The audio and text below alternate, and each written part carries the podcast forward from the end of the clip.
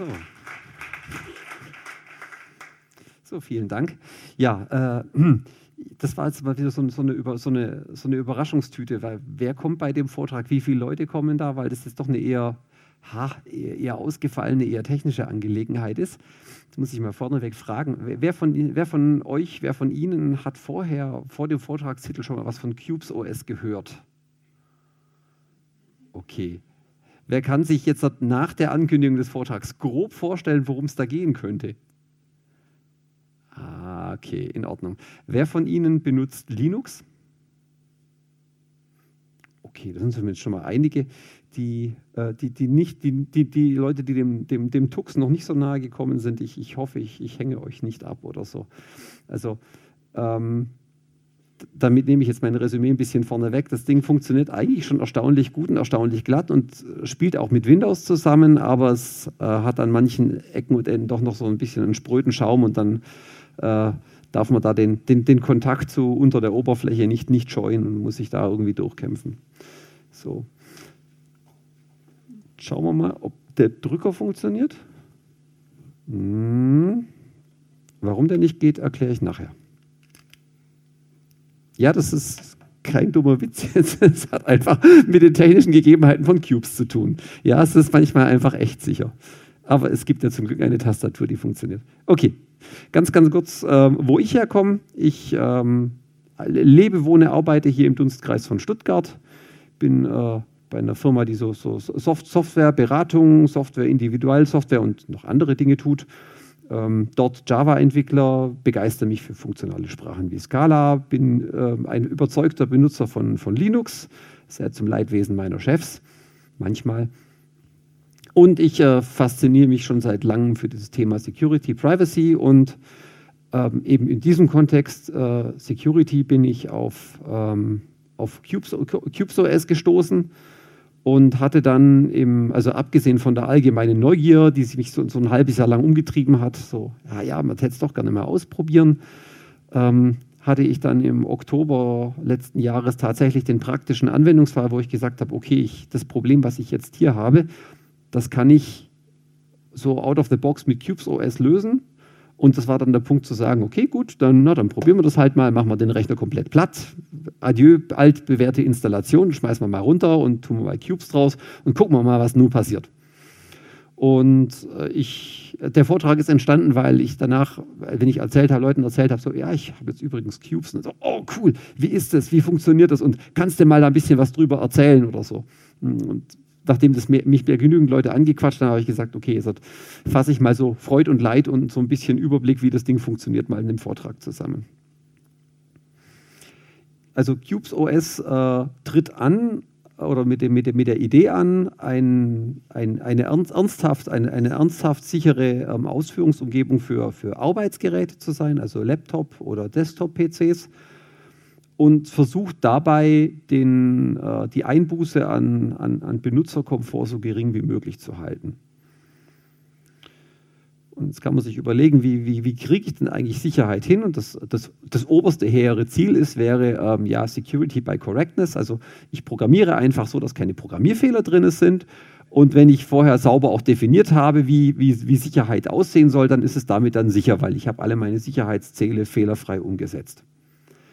Ja, die Praxis zeigt, dass das mit dem fehlerfrei Programmieren halt nicht ganz so einfach ist und dass es dann halt immer mal wieder doch irgendwelche Stolper, subtile, sub, mehr oder weniger subtilen Stolpersteine bei der ganzen Sache gibt. So, das andere Ende der Skala ist so, Security by Obscurity ist so, äh, so die, ich, sich auf den Standpunkt zu stellen, so, naja, also das ist jetzt vielleicht nicht so toll, aber ich verrate einfach niemandem, wie es geht und dann wird schon niemand dahinter steigen, wie man da vielleicht irgendwelche dummen Sachen machen könnte. Das obere will man haben, das untere nicht. Und äh, Cubes ähm, setzt sich da jetzt so ein bisschen von, von der Philosophie her, von der Denkweise so ein bisschen zwischen rein. Äh, nämlich die sagen, okay, wir versuchen Security durch, durch Compartmentization zu äh, erreichen. Äh, was verbirgt sich hinter diesem sperrigen, merkwürdigen englischen Begriff? Na, der, der, Name des, des Betriebssystems Cubes, also Würfel, ähm, lässt so ein bisschen auch darauf schließen. Also es geht darum, ich äh, Ich sage von vornherein, also ich versuche natürlich, so das hehre Ziel nach wie vor zu anzustreben, aber ich akzeptiere die Tatsache, dass Software einfach inhärent Fehler hat und möglicherweise in irgendeiner Form sicherheitstechnisch exploitbar ist, dass die bösen Jungs irgendwelche Sachen tun können damit, die ich nicht gerne hätte. Also gehe ich her und baue mir sozusagen eine zweite ähm, baue, baue, mir eine zweite Sicherheitsschicht um das Ganze drumherum und sage einfach, okay, ich isoliere einfach gewisse Bereiche meines, meines, meines Rechners gegeneinander ab und sorge dann dafür, okay, wenn im einen Bereich, wenn es da den Dammbruch gibt, dann äh, ist der Rest davon unbetroffen die Titanic hat es den Schiffsbau gelehrt, dass so, so, so Trennwände äh, ähm, im, im, im, Schiff eine gute Idee sind. Hatten sie in der Titanic auch drin. Schön wäre es gewesen, wenn sie die auch bis zum obersten Deck durchgezogen hätten. Dann wären sie nicht der Reihe nach vollgelaufen und vom einen zum anderen rübergeschwappt. Und äh, Cubes versucht eben, also im übertragenen Sinne, solche Trennwände in den Rechner einzuziehen und wirklich bis, bis ans Deck hoch zu machen. Jetzt wird der eine oder andere sagen, ja, wieso? Äh, Trennung, in, äh, Trennung in einzelne Bereiche, das habe ich doch jetzt schon, ist doch nichts Neues. Ich habe einfach verschiedene Benutzer und Benutzerrechte. Ja, kann man so machen. Ähm, Cubes geht einen, einen anderen Ansatz. Ähm, die gehen her und sagen, okay, ich baue die, diese Blöcke ähm, nicht auf Basis von, von Benutzerrechten, die ja von einem Kernel, ähm, also vom Betriebssystemkern durchgesetzt werden. So ein Betriebssystemkern ist dann auch ein größeres Stück Software mit etlichen Millionen Zeilen C-Code, da sind sicherlich auch Fehler drin, sondern wir versuchen diesen, also die Angriffsfläche möglichst klein zu machen. Und wir benehmen uns äh, die Schützenhilfe von der CPU mit dazu. Und wir machen das mit Virtualisierungslösungen. Und äh, rechnen, also ich habe sozusagen jetzt hier auf dem Rechner, hier gerade laufen aktueller Stand gerade 1, 2, 3, 4, 5 virtuelle Maschinen, die gerade hier das Ganze hier zum Wuppen bringen.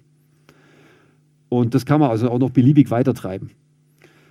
Und ähm, diese Isolierung gegeneinander ist ein, ist ein, Thema, was man aus der Serverwelt eigentlich schon seit längerer Zeit sehr gut kennt.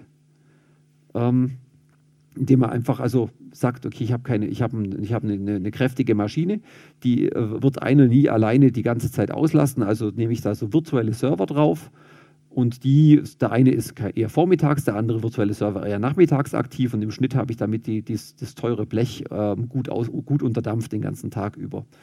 Und die dürfen sich natürlich auch nicht gegenseitig in die Quere kommen. Ich will ja nicht, wenn ich mir einen Rechner, so einen virtuellen Server miete, möchte ich ja nicht, dass jemand, ein anderer Kunde da in meine Sachen reingucken kann. Äh, die Technik ist also, die Virtualisierung ist eine Kiste, die schon äh, längst nicht mehr neu ist und auch, auch durchaus gut abgehangen ist. Und äh, insbesondere gibt es äh, von der CPU Schützenhilfe dafür durch spe spezielle Instruktionen, die für diese Isolierung und diese Virtualisierung sorgen. So. Ähm, so einen ähnlichen Ansatz hatten wir vor ein paar Jahren, also serverseitig, aber auch so dieses, ich habe mehrere Maschinen, die ich jetzt nicht aus Auslastungsgründen oder so oder Kundensichtgründen trennen möchte, hat man mal in der CT mal sehen können die haben da mal diesen, diesen CT-Debian-Server gehabt, so den Heimserver, der alles Mögliche für einen erledigt. Da sieht man also diese Idee, kann man da ganz schön drin sehen. Man hat nämlich eine virtuelle Maschine gehabt, die irgendwo das Internet, damals noch Telefon bedient hat. Äh, dann gab es eine virtuelle Maschine, die sich um, ähm, äh, um, um, Videoaufzeichnung vom Satelliten gekümmert hat. Dann gab es eine Firewall, dann gab es einen Webserver und so. Und das war also auch alles schön gegeneinander getrennt. Und die haben dann miteinander, also jetzt hat man nicht nur virtuelle Maschinen, sondern man hat auch ein virtuelles Netzwerk. Hier unten waren die, die tatsächlichen Netzwerkanschlüsse und innen gab es dann eben hier, so hat man dann eben verdrahten können zwischen dem, dem WLAN-Netz, wo man vielleicht Gäste drin hatte, dem externen Netz, was also von außen kommt, dem, was intern abläuft und dann so einer DMZ, so einer demilitarisierten Zone, wo man, wo man einen bestimmten Zugriff hat. Man hat also sozusagen einen kleinen Stall von Rechnern nachgebaut gehabt und das alles in in virtuell und das in einer Kiste einfach laufen lassen können. Und eigentlich ist das exakt die Idee, die auch CubesOS verfolgt, nur eben für den Desktop. Ich mache mir verschiedene virtuelle Maschinen für unterschiedliche Aufgaben und ähm, sorge dann eben durch die, das virtuelle Netz und noch ein paar Tricks, damit ich eine schöne grafische Oberfläche drüber bekomme, ähm, dafür, dass, die, dass nur der miteinander reden darf, der, wo ich das auch wirklich möchte. Also Idee ist einfach, wenn mir zum Beispiel, ja, ich, ich, es ist halt mal wieder passiert, ich will irgendwo ein Video gucken und der, der dumme Webseite ging nur mit Flash und dann habe ich mir ein Flash-Plugin installiert und dann tappe ich einmal auf den falschen Link drauf, macht es Boom und dann ist es passiert. und ähm, habe mir irgendeine Schadsoftware eingefangen oder was auch immer. Und dieser Schädling kommt jetzt halt, naja, der sitzt jetzt halt in so einem kleinen Käfig drin, der sitzt in der virtuellen Maschine drin und kommt aber erstmal nicht weiter. Und wenn ich mein, mein, mein Cubes geschickt eingerichtet habe, dann habe ich mir eine virtuelle Maschine zum Rumsurfen genommen, wo ich dieses Flash-Plugin drin habe und eine andere virtuelle Maschine, wo zum Beispiel mein Banking, Homebanking abläuft oder so. Und habe die damit auseinandergehalten. Was mit Cubes eben noch mitkommt, ähm, ist also ein ganzer Stall Tools, Bibliotheken, Treiber und so weiter, um eben einen hübschen Desktop zu machen. Also wenn man sich ansonsten, wenn man an Virtualisierung, äh, also jetzt nicht im Server, sondern auf dem, auf dem Desktop denkt, dann denkt man vielleicht so an das VirtualBox oder VMware. Da hat man dann typischerweise ein Fenster, wo die Maschine drin ist.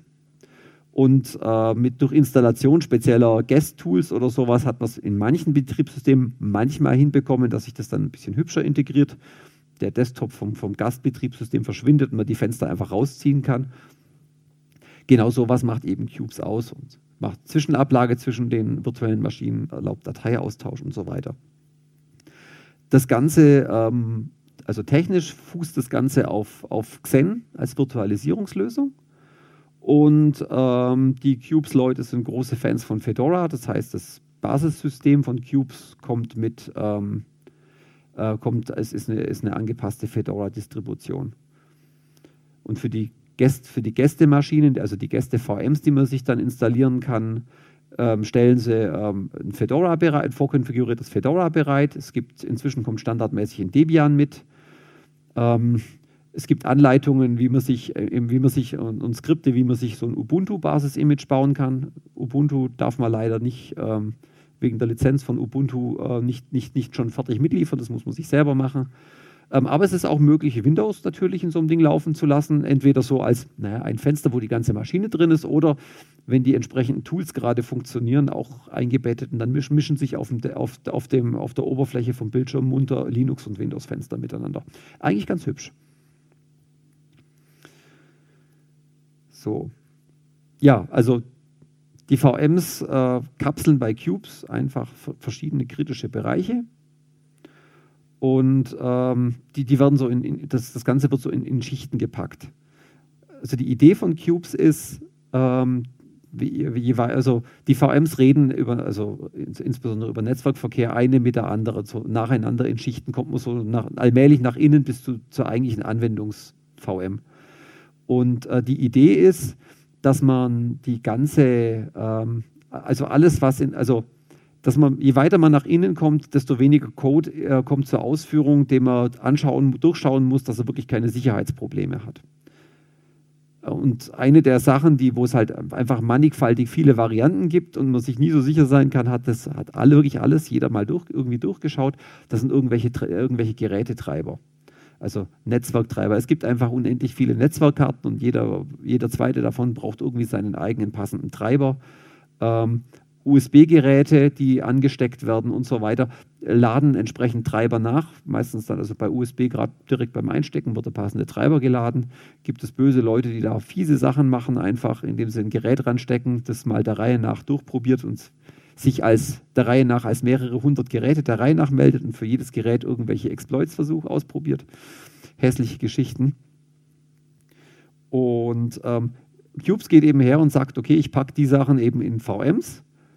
Und wenn dort ein Exploit passiert, na, dann sitzt der halt in, in einer virtuellen Maschine drin, in der ansonsten nichts ist, außer eine Netzverbindung weiter nach innen. Und diese Verbindung läuft dann ähm, über den, über den Xen-Netzwerktreiber. Und also die, die, so, also die Treiber, die dann da verwendet werden, da wird also mit äh, Augenmerk drauf gelegt, dass sie so einfach wie möglich sind, der Code so klein wie möglich bleibt und das Ganze eben also möglichst gut unter Kontrolle zu behalten, dass man sich da sehr sicher sein kann, dass da an der Stelle nichts anbrennt. Und so kommt man eben durch, eben die, die, äh, die VMs mit Gerätetreibern, dann kommt irgendwo zwischen rein äh, eine Firewall, die dann eben nochmal regelt, eine VM mit einer Firewall, die regelt, äh, wer mit wem über Netzwerk reden darf. Und erst ganz innen kommen dann die VMs, wo ich meine Anwendungen drin laufen lasse. Und ganz unten drunter, beziehungsweise innen drin, liegt die sogenannte DOM0, also der, das eigentliche Betriebssystem, was das Blech hier ausführt. Weil irgendwas, irgendwas muss, muss ja da sein, um die, ähm, ähm, ja, um das Xen erstmal zur Ausführung zu bringen, was also die, also die, die Masterkontrolle über den Rechner hat. Und das Ding ist also sehr, sehr restriktiv nur zu also von außen eigentlich nicht zu erreichen. Das ist die Idee hinter dem Ganzen. Ähm, ich mache hier mal für den Augenblick mal ganz kurz mal das Fenster hier zu. Ansonsten, wenn man sich das jetzt hier so anschaut, das schaut eigentlich sehr zivil aus wie ein normaler Desktop. Das erste, was hier mit hochfährt, wenn man, wenn man das System neu hochfährt, ist ähm, dieses Tool hier. Jetzt bin ich gespannt, ob das Zoomen funktioniert. Ja. Yeah, großartig. Ich kann den Bildschirm zoomen. Ja, ist immer so das Problem mit, mit so Anwendungen, die machen keine so großen Schriftarten, weil man möchte ja mehr als nur drei Zeilen auf dem Bildschirm haben, aber für Präsentationen ist das immer unpraktisch. So. Und da sieht man jetzt ähm, eben, was hier gerade an virtuellen Maschinen läuft. Das, die DOM0 ist das, das, das, Betriebssystem drumherum und dann hat man eben jetzt gerade ein ähm, Netzwerk, eine USB-VM, äh, die Firewall und dann jetzt gerade eine Personal, wo ich meine Sachen drin habe. Gibt da ein bisschen Informationen hier über ähm, was, was hier sonst noch so, ähm, wie viel CPU gerade, also wie viel Last da gerade drauf ist, ähm, wie, wie der Speicherbedarf aussieht und so weiter. So.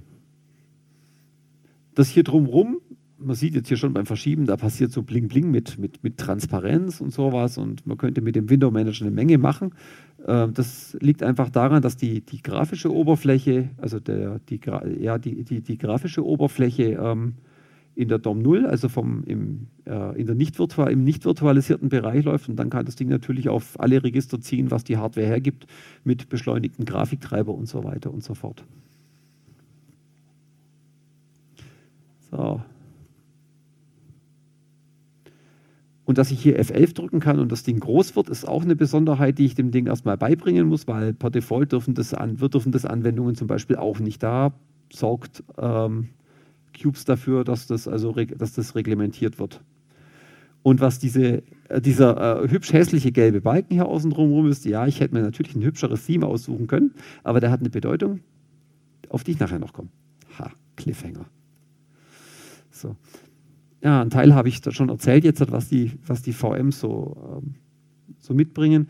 Also was ich jetzt erzähle, das ist die, die, die Standardinstallation von Cubes, wenn man ähm, richtig vorneweg noch, ähm, ansonsten, wenn man irgend so neue Distribution ausprobieren möchte, ist ja, keine Ahnung, ich habe bis jetzt immer Debian benutzt und ich möchte jetzt dort unbedingt mal, keine Ahnung, Gentoo ausprobieren. Ich möchte aber meinen Rechner nicht platt machen. Was die meisten Leute machen, ist dann, ja, dann lege ich mir halt kurz eine virtuelle Maschine an, installiere ich einen VirtualBox und da kann ich das drin installieren. Problem bei Cubes ist, das mit dem Ausprobieren ist ein bisschen kniffliger, weil das Ding ja selber Virtualisierung benutzt. Das heißt, ich kann das nicht irgendwie in der VMware ausführen. So, also die virtuelle Maschine Inception, die Maschine in der Maschine in der Maschine, die geht nicht, beziehungsweise nicht so ohne weiteres out of the box. Also das heißt, deswegen sagte ich vorhin, als ich dann in den Punkt kam, so ich möchte Cubes jetzt ausprobieren, das ist tatsächlich so eine, so eine Alles- oder Nichts-Kiste. Ich muss es wirklich direkt auf dem Rechner installieren. Oder es gibt inzwischen einen äh, Live, ein, also experimentell, das heißt, es läuft meistens stabil, aber naja, also ist, mit, ist halt mal zum Angucken mal ganz nett ein, ein, Image von Cubes, was man sich auf einen USB-Stick installieren kann. Dann bootet man vom USB-Stick, dann kann man sich zumindest mal einen Vorgeschmack kriegen. Wenn man nicht gleich sagt, komm, ich mache den Rechner platt. Also wenn man nicht so irre ist wie ich. So, ähm, ja, von, von innen nach außen. Die DOM 0, also der eigentliche Kern, was Xen ausführt und die grafische Oberfläche. Ähm, sorgt dafür, dass die VMs gestartet und gestoppt werden, ist die Schaltzentrale für das Ganze. Das Ding ist vom Zugriff nach außen super reglementiert. Keine virtuelle Maschine hat Zugriff auf, in irgendeiner Form Zugriff auf die DOM 0 und die DOM 0 hat auch keinen Netzwerkzugriff nach außen. Das Ding ist also wirklich komplett autark. Man besorgt sich einmal die, äh, die Cubes-Installation aus authentischer Quelle, prüft hoffentlich also die Signaturen nach, bevor man es installiert. Und wenn man das dann drauf installiert, dann ist das Ding von der Außenwelt, zumindest jetzt, solange die Virtualisierung sauber funktioniert, ist das Ding abgekapselt. Punkt Ende. Wenn man Updates machen möchte, muss man äh, eine netzwerkfähige VM im Auftrag bemühen, irgendwelche Dateien runterzuladen und die holt sich dann die DOM0 über eine interne, über eine interne Schnittstelle dann her. Also auch da wird dann wieder wird versucht, die Angriffsfläche zu minimieren. So, und ähm, richtig, der Window Manager läuft Also der Desktop läuft in der DOM 0 und eben auch der Window Manager. Der Window Manager, Linux-Speak für, das ist das Programm, das die, hübschen, die mehr oder weniger hübschen Rahmen um die Fenster drumherum macht und dafür sorgt, dass ich hier mit der Maus irgend so ein Ding packen kann, verziehen kann, dass es ein Vollbild gibt und solche Sachen. Und der wird, also wie gesagt, der wird von, äh, von, von, von der DOM 0 ausgeführt. Das bedeutet im Umkehrschluss, die Anwendungen, die ja in VMs laufen, die jetzt hier drin sind, die haben darauf keinen Einfluss. Das heißt, die DOM 0 kann solche Sachen machen, wie man es von Windows auch kennt, der nicht fälschbare Dialog, wo dann der Bildschirm abgedunkelt wird und dann aufploppt, ja, wollen Sie jetzt das Programm wirklich als Admin ausführen? Ja, nein. Sowas kann man mit Cubes ausmachen. Also Dialoge gibt es auch. Und äh, Cubes nutzt eben jetzt auch noch diesen, der, die, äh, die, die Chance und sagt, okay, ähm, wenn ich hier den Rahmen drumherum malen kann, ja, dann male ich den doch in einer bestimmten Farbe, dass der Benutzer gleich weiß, in welcher VM was läuft. Ich hole gerade nochmal diesen Manager rüber. sieht man hier vorne dran, diese Farbcodes, die hier dran stehen, also diese Schlösser, die verschiedenen Farben, die kann ich bei der, äh, beim Einrichten der VMs vergeben und dann sehe ich sofort anhand der Farbe, okay, es ist gelb, das ist, ein, das ist eine Personal VM. Hier vorne steht es auch nochmal dran, ähm, im Titel zusätzlich eingeblendet. Auch das macht der Window Manager, hat das Programm innen drin keinen Einfluss. Es kann also kein Programm irgendwie vorgaukeln. Haha, ich gehöre zu deiner höchst vertrauenswürdigen VM, aber in Wirklichkeit kommt es irgendwo von außen. Geht nicht.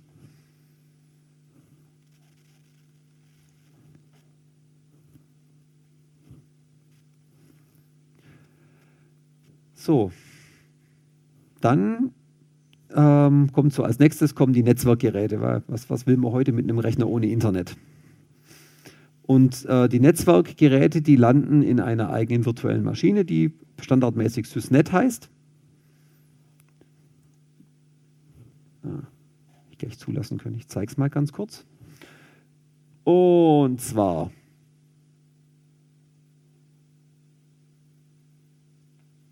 Also das ist die Konfiguration, das ist der Konfigurationsdialog von, von den virtuellen Maschinen. Das ist übrigens so eine der guten Nachrichten für die, die das ausprobieren wollten. Es funktioniert, wer, wer da ein bisschen Scheu vor der Kommandozeile hat, es funktioniert wirklich extrem viel schon über irgendwelche Oberflächentools. Die haben sich da echt Mühe gegeben, das wirklich hübsch zu machen und das tut auch schon richtig gut. Also ein VMs erstellen, wieder weglöschen, neue einrichten ähm, Updates machen, ähm, Backup, Backups anlegen von den VMs, Backups wieder einspielen, gibt es für alles grafische Tools, die durchaus, die, die robust funktionieren. Ist also sehr, sehr hübsch. So. Sieht man es hier gerade nur ausgegraut. Ich ähm, mache es mal ein bisschen größer, auf dass man es dann zumindest erkennen kann. So. Ähm, was man jetzt hier sieht, das sind die PCI-Geräte, die ähm, die in, in, meine, in meiner Kiste drin stecken. Und PCI-Geräte, also PCI im Sinne von, ja, das ist dieser Bus, wo man, wo man früher Karten raufgesteckt hat. Ähm, das ist die, die, die Granularität, mit der Xen ähm, umgehen kann. Das heißt, Xen kann hergehen und sagen, okay, ich nehme ein, ein, ein PCI-Gerät ähm, her und weise das einer der VMs zu dann verschwindet dieses, PC, dieses Gerät auch komplett aus der Sicht der DOM 0. Die DOM 0 hat keine Ahnung mehr, dass das Ding jemals da war. Und in der VM erscheint, ist das Ding dafür verfügbar und der, das, der Kernel, der das, äh, die, die VM dann ausführt, erkennt dieses Gerät. Und in der NetVM, die ist per Default so konfiguriert, dass sämtliche Netzwerkgeräte eben hier ähm, reingehängt werden. Das heißt, an dieser SysNet die hat an, an Geräten, die also tatsächlich Hardware existent sind, jetzt hat eben den, den Ethernet-Controller, also das Kabelnetz und den WLAN-Controller.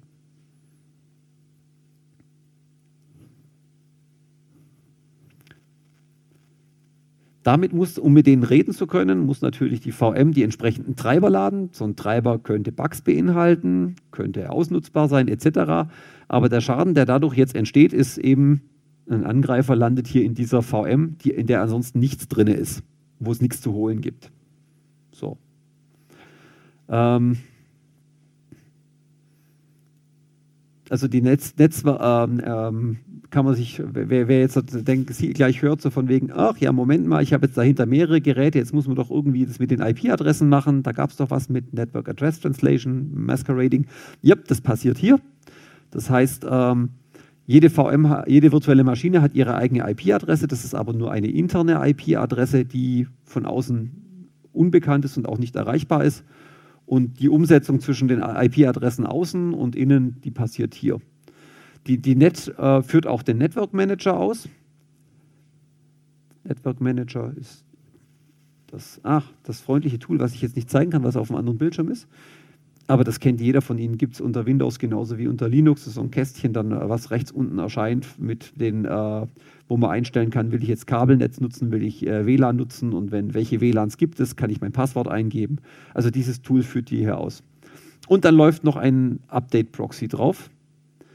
Ähm, man kann nämlich, also den VMs, äh, kommen wir nachher noch drauf, äh, per, per, Regeln, äh, also per, per, per, Regeln äh, erlauben oder verbieten, aufs Internet zuzugreifen oder nur auf bestimmte Ports zuzugreifen. Oder eben, man kann sagen, du darfst nicht aufs Internet, aber du darfst, du darfst über diesen Update-Proxy dich nach außen verbinden und dieser Proxy erlaubt eben nur Zugriffe auf bestimmte Server, bestimmte Adresse, äh, bestimmte äh, Webadressen typischerweise, wo dann eben die Betriebssystem-Updates dahinter stecken. Also kann man sagen, okay, also im Endeffekt kann man dafür sorgen, dass eine Maschine keine Netzverbindung hat, außer eben die eine, die eine Verbindung, um Updates zu kriegen. So. Jetzt kommt der Punkt, warum das Ding hier gerade eben nicht funktioniert hat. Da ist die Maschine hier verantwortlich. Es gibt, das ist jetzt also ähm, der Umgang mit solcher Peripherie ist eine unheimlich, ist, ähm, mit, mit, wenn man mit so Virtualisierung und sowas arbeitet, eine unheimlich frickelige Angelegenheit. Und mein persönlicher Eindruck, ähm, also ich habe mit Xen vorher keine Berührpunkte gehabt, von daher bin ich jetzt nicht der Xen-Crack. Aber mit, äh, einer, mit anderen Virtualisierungen hatte ich mit USB-Geräten bedeutend weniger Stress als mit Xen. Ähm, es scheint so, also bei anderen VMs, wenn man das von, ich nehme mal VirtualBox nochmal her, da kennt man das möglicherweise, dass man ein USB-Gerät einsteckt und dann kann man sagen, okay, dieses USB-Gerät, das hängst jetzt an die VM. Das gibt es bei Cubes äh, leider nicht. Das liegt äh, zum einen daran, dass eben Cube sagt, okay, das soll, da, wird, da kommen Treiber zum Einsatz, irgendwelche Treiber und ich möchte sicherstellen, dass jemand, der damit Schindluder treibt, nur in so, einer, in so einem Sandkasten la landet und nicht gleich äh, im System, wo die wirklich wichtigen Daten sind. Ähm, und zum anderen ist, glaub, soweit ich weiß, auch eine Limitierung von Xen, die das einfach nicht, äh, das, das einfach nicht out of the box kann. Na, wie dem auch sei, was genau der Grund ist, ähm, bis äh, vor geraumer Zeit war es bei Cube so, dass wohl oder übel ähm, USB trotzdem von der DOM 0 abgefespert wurde und da haben sie schwer dran gearbeitet und mit ähm, dem jetzt aktuellen Cubes 3.1 bzw. dem Release-Kandidat davon gibt es jetzt gleich äh, standardmäßig eine, eine USB-VM, ähm, die man bei der Installation ak noch aktivieren muss, weil momentan ist das ganze Ding noch als Experimental gekennzeichnet. Ich habe es natürlich ausprobieren müssen, ich konnte die Finger nicht von lassen. Ähm, es hat funktioniert. Also, toi, toi, toi, war schön. Ähm, das ist, macht denselben Trick wie mit, der, mit Netzwerk-VM. Das Ding bekommt alle USB-Controller äh, zugewiesen. Das heißt, alles, was ich mit USB mache, landet in dieser VM. Dort wird eventuell ein Treiber geladen oder auch nicht, je nachdem. Ähm, so, wenn da jetzt aber nicht irgendwie irgendeine Magic hinterlegt ist, die irgendwas weiter mit dem Gerät macht, dann steckt dieses Gerät da drin und damit ist Ende. Also zum Beispiel, wenn da jetzt nicht irgendwas von Cube, CubesOS irgendwie noch gebastelt worden wäre, um äh, die die Mausbewegungen hier irgendwie an die DOM 0 weiterzuleiten, dann würde die Maus einfach nicht funktionieren. Punkt aus Ende. Weil, wie gesagt, der Maustreiber und die, das, äh, also alles, was das Klicken angeht, macht der Window Man, geht an, an, an X-Window und an den Window Manager. Das läuft in der DOM 0. Und wenn der von keiner Maus weiß, weil das halt in der USB-VM gelandet ist, dann, ja, dann gibt es da keine Maus. Glücklicherweise gibt es bei Laptops noch dieses schöne Touchpad hier. Und bei vielen oder bei, bei vielen Laptops ist es so, dass die Tastatur und das Touchpad nicht über einen USB-Controller angeschlossen sind, sondern über das gute alte PS2. Die Älteren erinnern sich vielleicht noch, dass diese runden Stecker, die in, äh, in, in, in grün und einer anderen Farbe kodiert waren für Maus und Tastatur. Ähm, die, das, das, funktioniert, das funktioniert in jedem Fall. Also ich hatte bei mir tatsächlich den Effekt, bei der ersten Installation hat das mit dem USB und der Maus nicht so funktioniert. Ich konnte immerhin hier mit die Maus bewegen und was tippen, weil ansonsten wäre meine Installation gleich äh, aus, aus dem Start heraus gescheitert gewesen. Was, was, was mache ich mit einem Rechner, wo ich nicht per Netzwerk draufkomme und keine Tastatur habe? Na, neu installieren. so. Also dafür gibt es also Skripte. Ähm, in meinem Fall musste ich an dem Skript noch eine Kleinigkeit anpassen. Das ist, wird aber eine Sache sein, die mit dem nächsten Cubes Release offensichtlich nicht alle Leute trifft, zum einen und zum anderen mit dem nächsten Release ähm, behoben sein dürfte. So, was ich aber machen kann in Cubes, also wenn ich jetzt schon keine USB-Geräte umhängen kann oder sowas, ähm, ich kann Block-Devices umhängen. Block-Devices sind typischerweise Datenträger. Das heißt, wenn ich ähm, hier einen USB-Stick reinstecke, ja, jetzt ist es natürlich schade, dass ich hier die Leiste unten nicht habe. Sehe ich das hier? Gucken wir mal, ob es hier das im Menü nochmal gibt. Ansonsten ist das nämlich A, Attach, Detach, Block Devices. Wunderbar. Ja, das gucken wir uns kurz an. Ich mache es mal größer. Also, äh, wo war es? Hier genau. So. Also man sieht jetzt hier, es gibt gerade hier drei Block-Devices, ähm, die von, von meiner Festplatte stammen hier. Und man erkennt hier, die hängen an der DOM 0 die könnte ich jetzt an irgendeine, anderen, an irgendeine andere VM hängen. Jetzt gucke ich mal, ob ich einen USB-Stick dabei habe.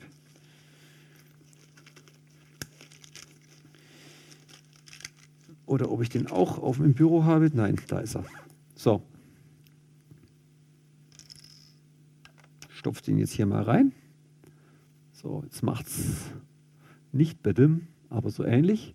Und dann sollte jetzt eigentlich hier, das ist das sogenannte Vorführeffekt, den wir jetzt hier sehen, eigentlich hier noch ein weiterer, ein weiterer erscheinen. So. Die Frage ist jetzt, warum oder warum nicht? Ne?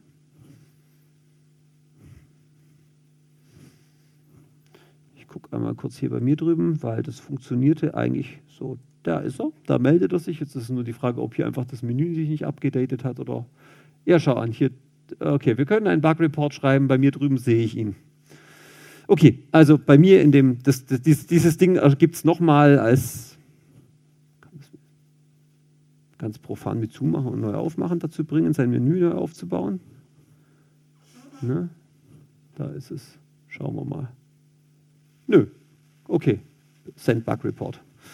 Ähm, bei mir auf der anderen Seite, gibt es auch nochmal als Tray-Icon unten rechts unten dran, wo man das immer im Zugriff hat. Und bei mir steht jetzt eben hier noch ein weiterer Eintrag dran, äh, sys-usb Doppelpunkt SDA.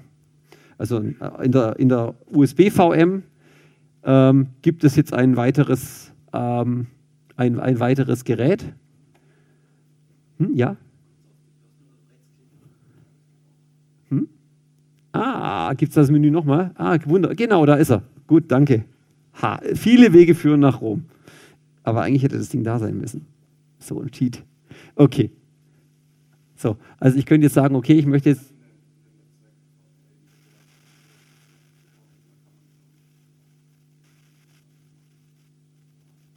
Den bekomme ich hier auch.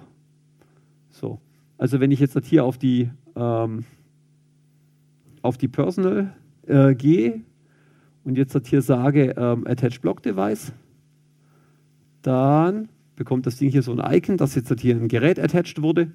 Und ich kann den jetzt den USB-Stick von meiner Personal VM aus äh, direkt benut mounten, benutzen, Dateien draufschreiben, so als ob ich, wie man es halt gewohnt ist vom Rechner. So, und hier kann ich das Ding auch wieder, wieder wegnehmen. So, gut. Also so funktioniert die Integration von, äh, von, von, US, von, von USB-Geräten, Blockgeräten ähm, alles, was ein Block-Device ist, ist harmlos. Das kann ich beliebig an VMs ran und wieder weghängen, wenn es sein muss, wie ich das möchte. Ähm, alles andere an USB-Geräten braucht eine Sonderbehandlung und die ist momentan eben implementiert für, Tastat für externe Tastatur und externe Maus. Und alles andere bleibt einfach in dieser SysUSB drinne hängen. Das heißt, wenn man irgendeine USB-Webcam hat oder sowas, die ist nur in, in der VM drinne sichtbar. So, Ah ja, dann gibt es dann gibt's noch die Firewall.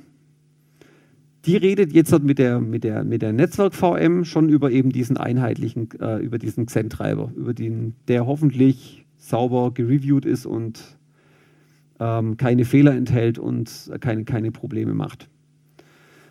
Ähm, na, wie der Name schon verrät, die, die, Fire, die Sys Firewall hat, äh, beinhaltet Firewall-Regeln, die dann äh, eben äh, regulieren, welche v VMs haben normalerweise keinen Zugriff untereinander. Das könnte man da drin einrichten.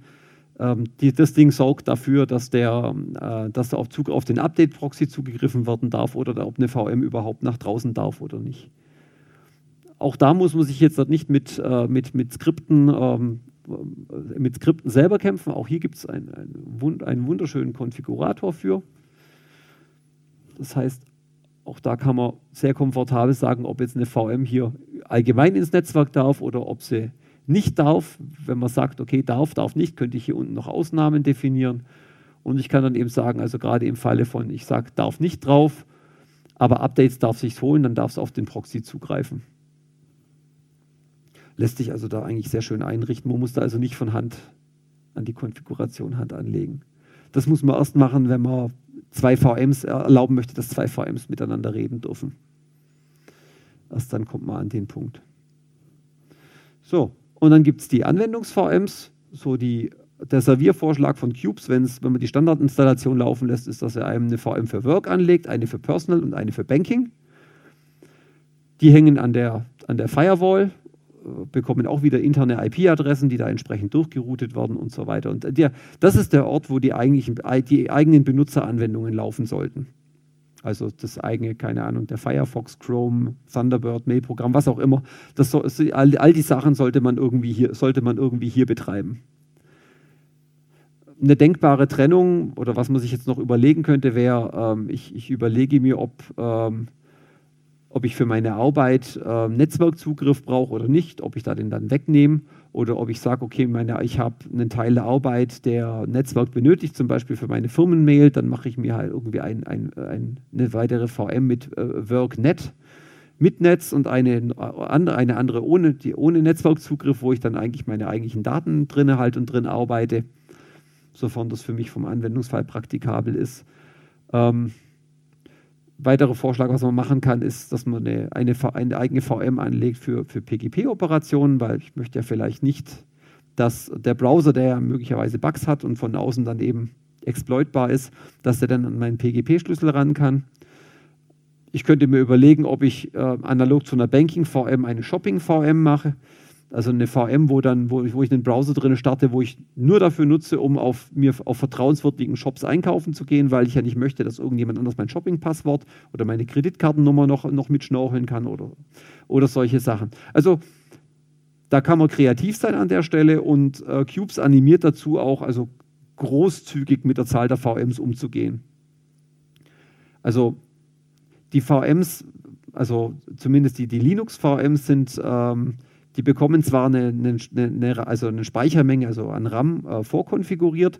Das RAM wird aber nicht per Default komplett äh, belegt, sondern das wird halt on demand dazugestückelt immer. Und so eine VM startet typischerweise mit äh, wenigen hundert Megabyte RAM-Bedarf. Und wenn man einen, ich meine, RAM kostet ja fast faktisch nichts mehr. Das heißt, ein Lab, selbst ein Laptop mit, mit 8 oder 16 Gigabyte RAM ist jetzt nicht mehr so exotisch. Da kann man eine Menge VMs drin laufen lassen, bevor man da mal anfängt, Platzprobleme zu kriegen. So, damit der verschiedenen Arten von VMs noch nicht genug. Es gibt nochmal eine, nämlich die Disposable VM.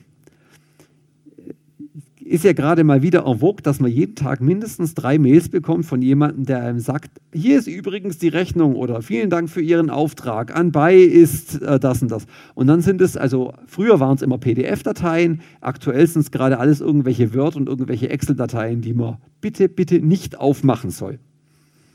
So, jetzt ist aber manchmal die Situation, dass ich mir einfach nicht sicher bin, weil manchmal ist, also manchmal ist es ja, will einem ja wirklich jemand wichtige Informationen schicken, das passiert ja ab und zu. Aber vielleicht ist es auch einfach wirklich ein clever gemachter ähm, Phishing-Versuch, Angriffsversuch. Da kann man sich jetzt dieser Disposable VM bedienen. Das ist ähm, das, die Idee dahinter ist, dass ich eine VM-Instanz habe, die keinerlei Zustand hält, also die hat also die hat zwar ein Home-Verzeichnis, aber das wird bei jedem Stoppen sofort wieder zurückgesetzt. Und ähm, Jetzt gucke ich mal, ob ich hier ob ich hier irgendein ich nehme jetzt einfach mal hier kurz mal meinen ein, mein, den, den, den File-Manager, der mit dabei ist. Und da kann ich jetzt sagen, hier ähm, Open in Disposable VM. Wenn ich da jetzt draufklicke, dann sieht man jetzt hier oben genau hier eine weitere VM startet, genau. Nämlich eine, eine, eine äh, ah, okay. Ähm, das ist das Template davon. Was Templates sind, erkläre ich gleich noch. Das passiert ab und zu mal, wenn man Updates eingespielt hat, dann braucht das eine kurze Schrecksekunde, bis er da einmal durch ist. So, und jetzt müsste gleich eine Disp-VM erscheinen hier. Genau. Flop. Dann macht er die auf und dann hätte er das Ding in, mit, der, mit der Standardanwendung öffnen sollen, wenn er nicht äh, festgestellt hätte, dass, er, dass irgendwie der PDF-Viewer nicht konfiguriert ist. Ach, das mal wieder davor. Mal wieder toll. Mal wieder eine Vorf ein Vorführ-Dingens. Na gut. Schade. Haben wir irgendwas anderes, was wir. So, also bottom line, es schaut. Ähm, haben wir eine PowerPoint-Präsentation. Das können wir doch mal versuchen aufzumachen. So.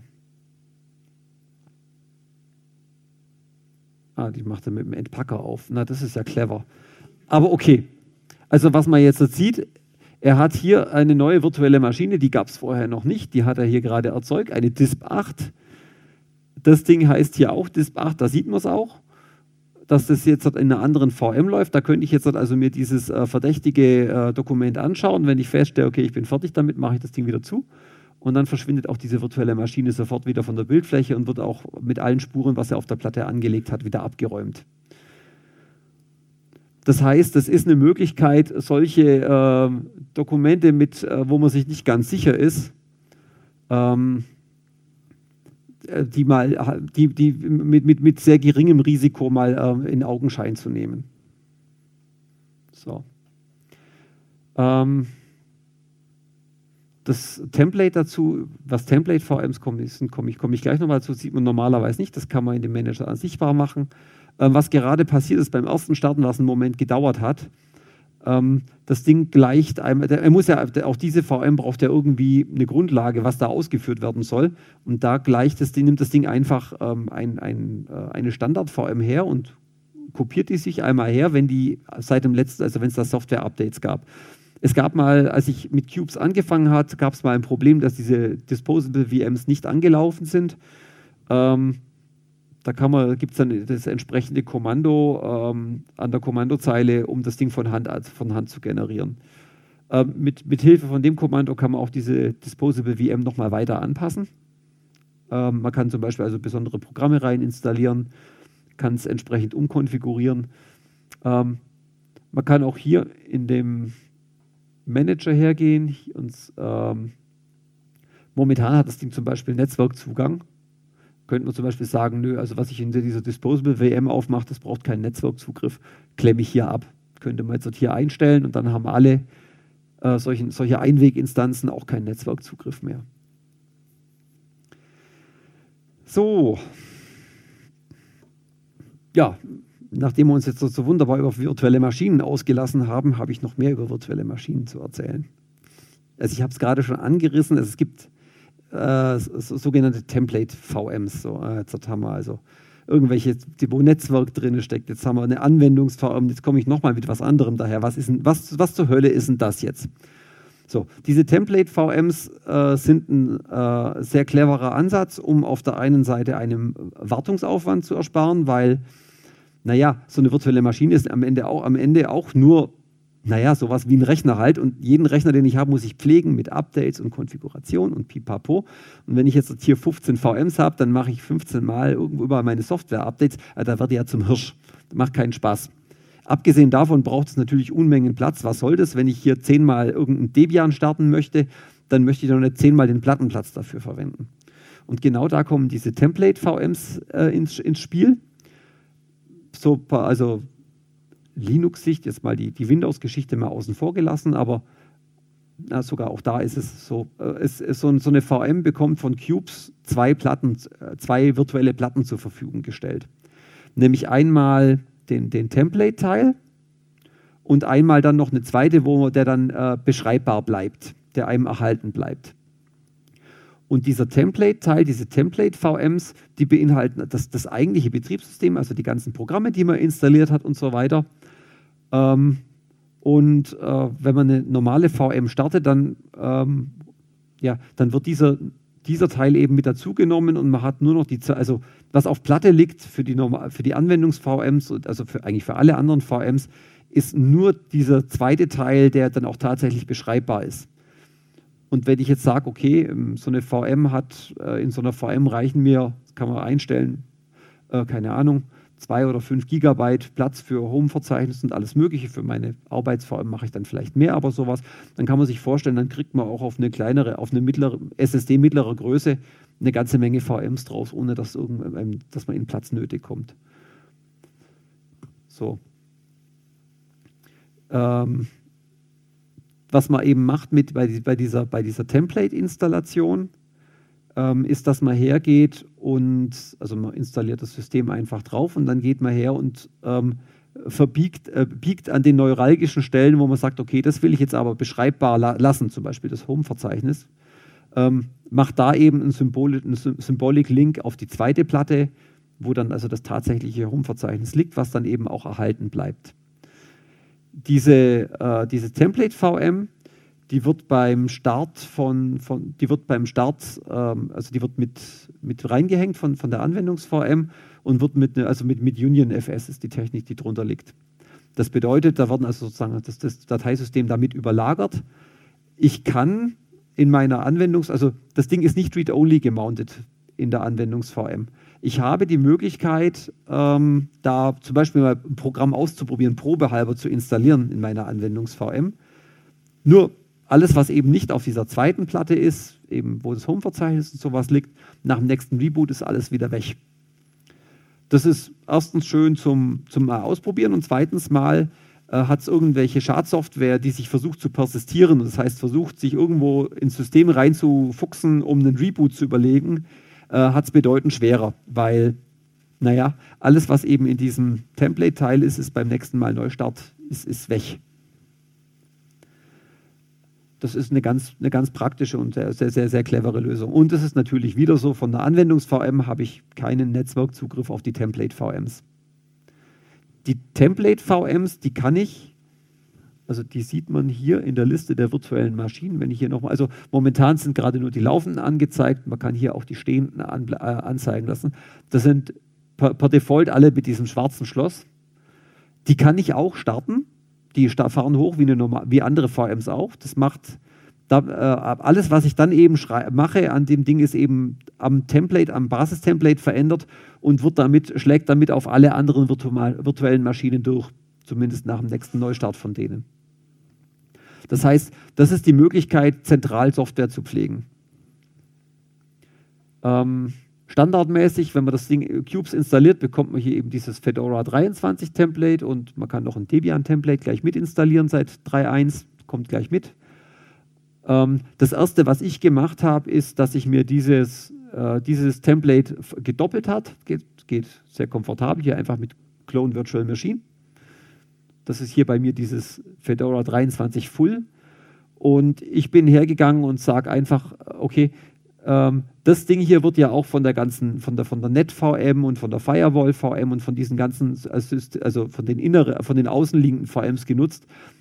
Äh, da erstens mal will ich nicht, dass da zu viel Software drauf rumliegt, weil äh, geht ja niemandem was an. Und zum anderen ähm, das Template wird mir möglicherweise, könnte, könnte ich mir von einem Update von, von Cubes wieder überschreiben lassen, angenommen, da kommt ein 23.1. Wenn also ein neues Release käme, gibt es ein neues Paket, aber ähm, per Default ist das, glaube ich, auch vom Backup ausgenommen. Das heißt, da mache ich eigentlich so wenig wie möglich dran und meine eigene Installation, da verdoppel ich mir, beiße ich den sauren Apfel, verdoppel den Plattenplatz, da, also brauche ich auch wieder Plattenplatz dafür, doppelt das Ding hier und da mache ich meine installiere ich meine Pakete alle mit rein.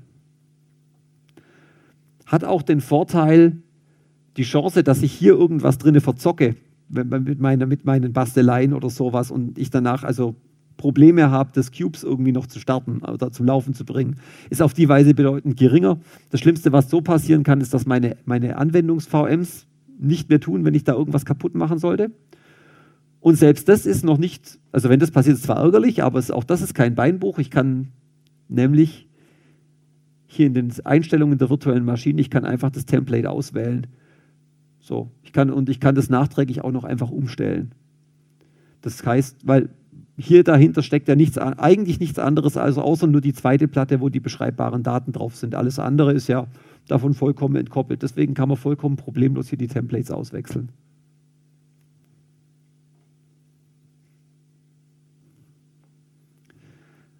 So. Dann die, die Application VMs. Habe ich jetzt schon erzählt alles. Das ist also sozusagen eine Instanz vom Template. Standardmäßig äh, werden die, äh, wird äh, technischer Hinweis, äh, findet hier eine Paravirtualisierung statt. Das heißt, da wird der, der Kernel, der Kernel vom, von der DOM0 in irgendeiner Form mitverwendet. Ähm, und ansonsten, wie gesagt, nur, de, nur der, der Home, die Home-Partition und ein paar andere Sachen überleben, äh, bleiben persistent und alles andere beim Neustart wieder weggeschmissen. So. Jetzt gibt es noch, also tatsächliche, also Voll, Vollvirtualisierung gibt es auch. Das braucht man, wenn man einen anderen Kernel, also einen ganz anderen Kernel starten möchte, zum Beispiel den Windows-Kernel. Also man kann auch wunderbar in äh, Cubes auch Windows installieren, in der VM Windows installieren. Das muss man allerdings dann in so einer, HV, in so einer ähm, HVM machen. Da gibt es, also die gibt es entweder direkt als HVM, dann gibt es oder auch hier auch wieder mit dem Template-Mechanismus. Also könnte ich mir ein Windows-Template installieren und dann mehrere Windows-Instanzen mir basteln, sofern ich in irgendeiner Form mich mit der, dem Aktivierungsmechanismus und Kopierschutz-Bullshit von Microsoft auseinandersetze, die mir da typischerweise dann in die Suppe spucken wollen, weil du hast eine andere MAC-Adresse jetzt, das geht gar nicht oder so. So. Und ähm, Gut, was da dann passiert ist, wenn man sowas startet und eben keine besonderen Tools von Cubes installiert, dann hat man eben das, wie man das von VirtualBox oder sowas auch kennt. Man hat das Fenster, in dem der ganze Rechner sich dann befindet.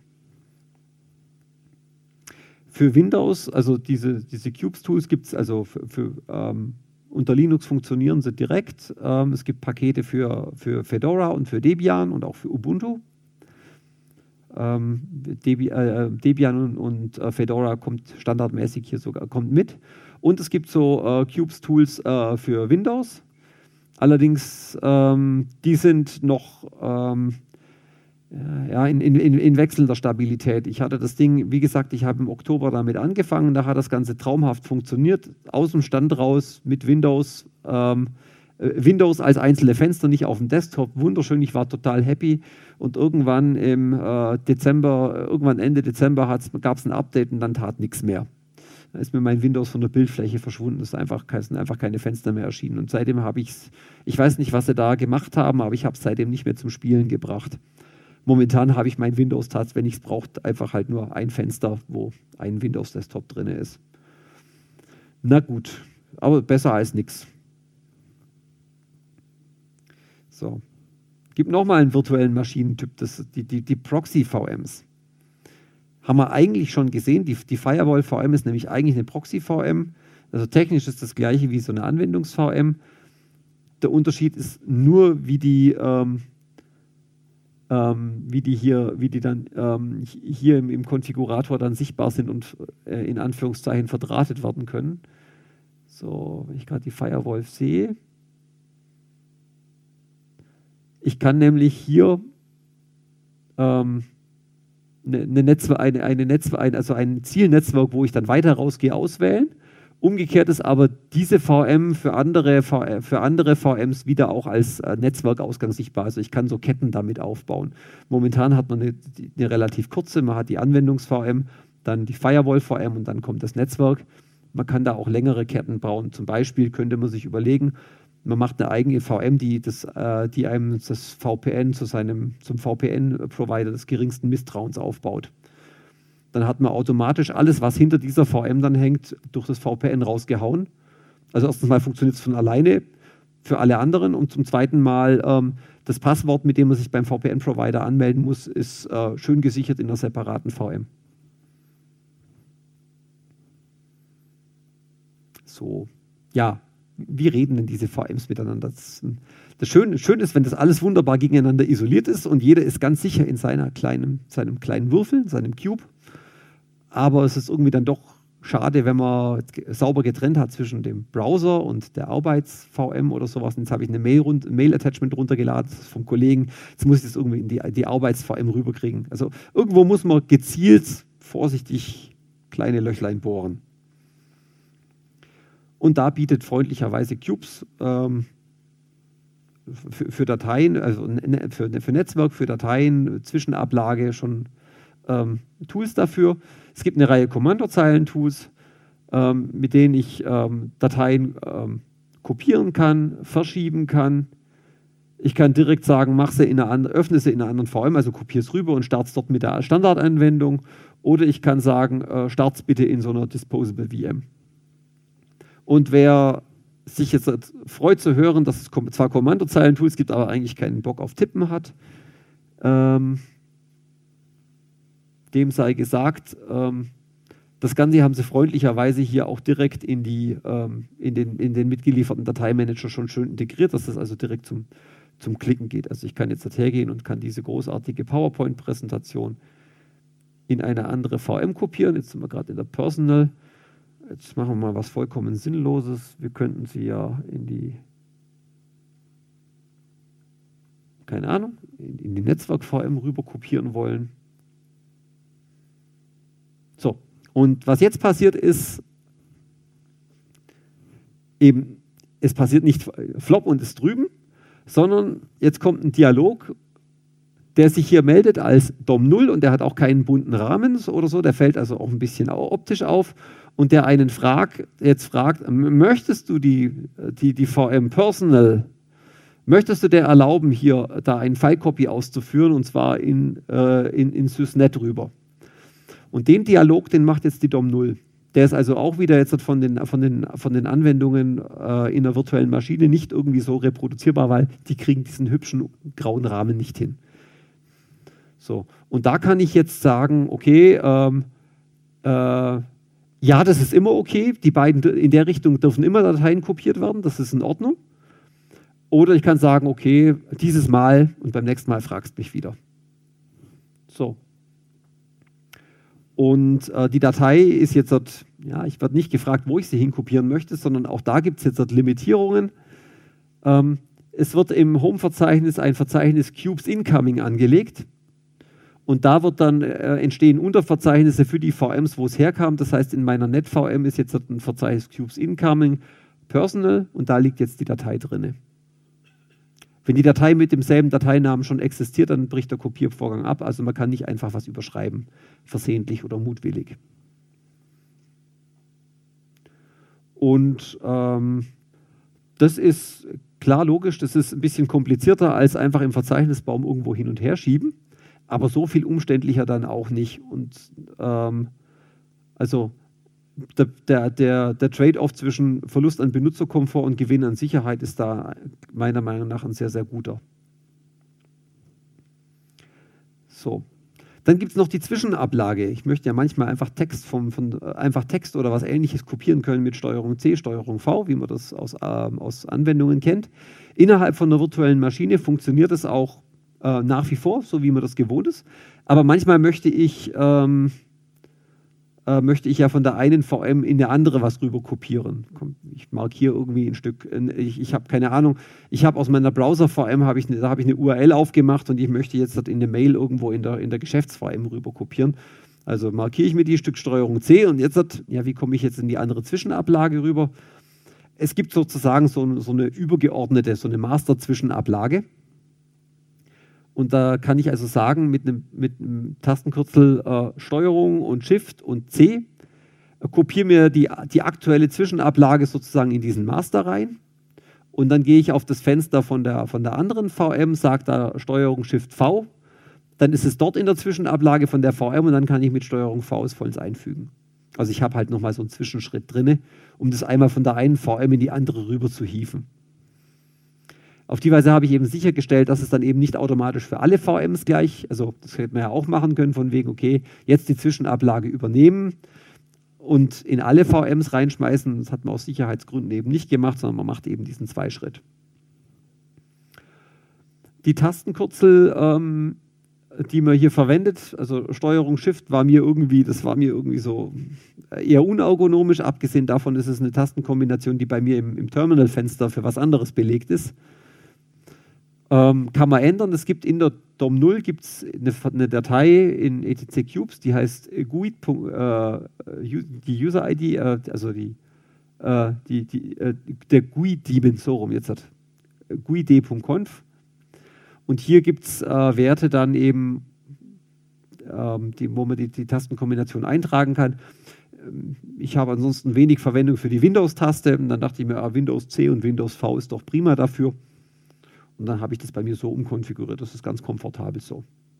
Ist angenehmer zum Tippen und wie gesagt, es überlagert nicht eine andere Tasten, ein anderes Tastenkürzel bei mir. In derselben Datei kann ich auch, ähm, kann ich auch erlauben, dass VMs ähm, Fullscreen-Modus und ähnliches machen können. Also man kann jetzt, gerade eben hat man gesehen, ähm, das war in der Sektion Global und ich kann auch ähm, einzelne Abschnitte pro VM aufmachen und da könnte ich jetzt sagen, okay, ähm, meine Personal VM darf Dateien im Full, äh, darf auch Fenster im Fullscreen-Modus aufmachen. Kann man, stellt man da ein. So.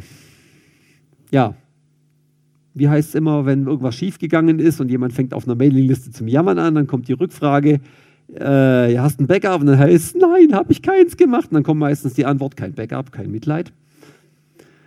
Und aus diesem Grund sind also Backups sind was, nein, im Ernst einfach, Backups sind absolut lebenswichtig. Ähm, noch nicht mal deswegen, weil irgendein böser Kryptotrojaner einem die Platte verschlüsselt hat und dann äh, gegen geringes Entgelt von wenigen hundert Dollar einem verspricht, die Dateien auch wieder zu entschlüsseln. Sondern es kann auch einfach mal, man kann versehentlich eine Datei, eine wichtige Datei löschen oder äh, Festplatten und SSDs sterben einfach nach geraumer Zeit und sie kündigen das mit ein bisschen Pech einfach nicht vorher an.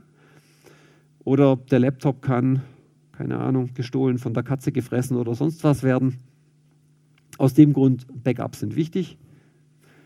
Und auch da gilt wieder, es gibt, also man kann es an der Kommandozeile machen oder es gibt auch hier wieder ähm, eine hübsche grafische Benutzeroberfläche, äh, wo man sagen kann, okay, ähm,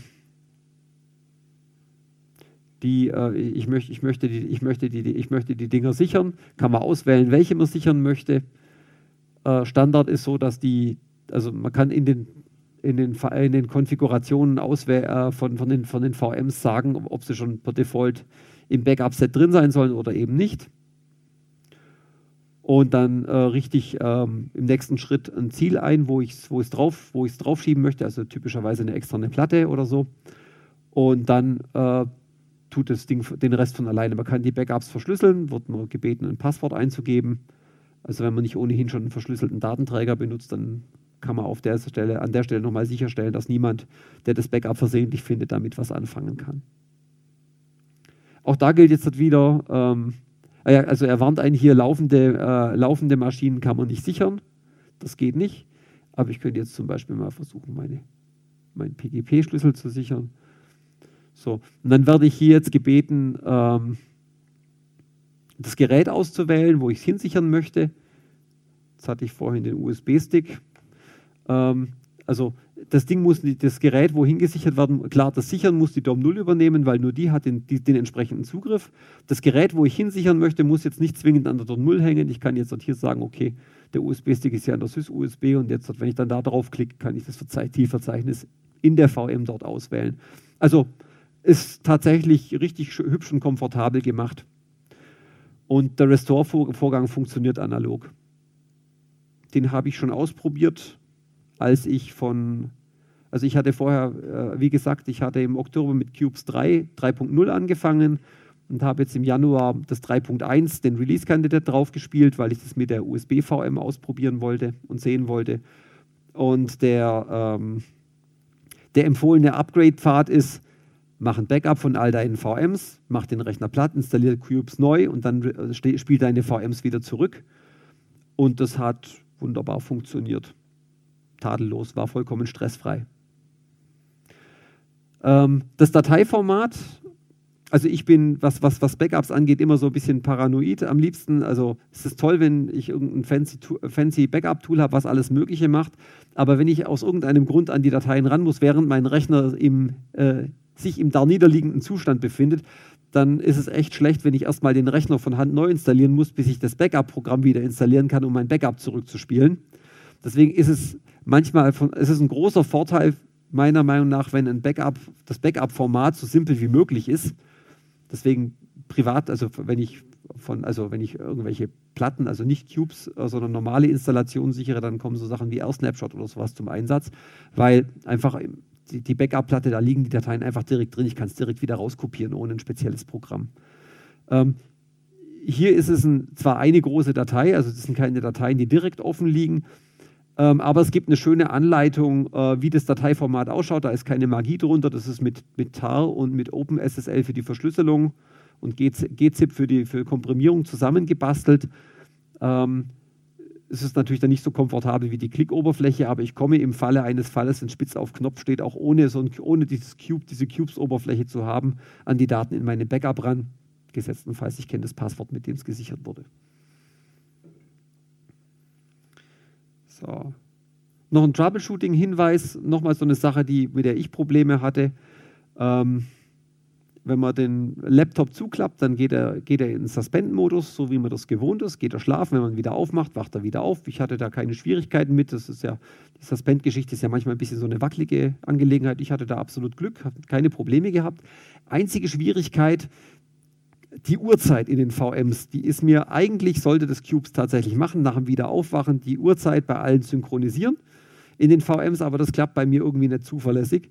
Das heißt, äh, ich habe dann mal gegraben und dann findet man diesen Befehl QVM Sync Clock, den man in der, in der DOM 0 ausführen kann und der so propagiert dann die aktuelle Uhrzeit in alle VMs rein. Und dann stimmt auch da die Uhr wieder. Also Leute haben sich gewundert, zu welchen nachtschlafenden Zeiten ich E-Mails schicke. Lag einfach daran, dass ich abends Laptop zugeklappt habe, um keine Ahnung, 11 dann Laptop aufgemacht habe, am nächsten Morgen zwei Stunden gearbeitet, dann wollte ich eine Mail schreiben, dann ist die äh, laut, laut Absendezeit um, um halb zwei nachts geschickt worden, davor Nacht. Naja, äh, also. Hm. Okay. So viel mal zum, mal zum Rundumschlag über Cubes, mal so, so über die, die Basics, was das Ding so macht. Ich ich, ich frage mal zwischen rein, ob ich irgendwelche Fragen schon aufgerissen habe, die, die sich noch nicht von alleine geklärt haben. Bevor ich zu weiteren Verrücktheiten komme. Ja? Suspend to Disk. Ähm, theoretisch, theoretisch ja. Also, ja, richtig. Ja, ich habe gar, noch gar nichts über die Sicherung von der DOM 0 gesagt. Also, Default ist natürlich, das Ding installiert sich in eine verschlüsselte Partition rein und auch die, äh, die Swap-Partition, die ja dann für Suspend to Disk genutzt wird, ist verschlüsselt und wurde beim neuen Booten, müsste man erst das Passwort eingeben von der, von der Platte und dann könnt ihr es wiederherstellen. Soweit ich gesehen habe, ist der Mechanismus dafür da. Bei mir funktioniert es treibermäßig einfach nicht, der kommt nicht wieder hoch. Aber theoretisch würde, müsste, würde, sollte, müsste es eigentlich klappen.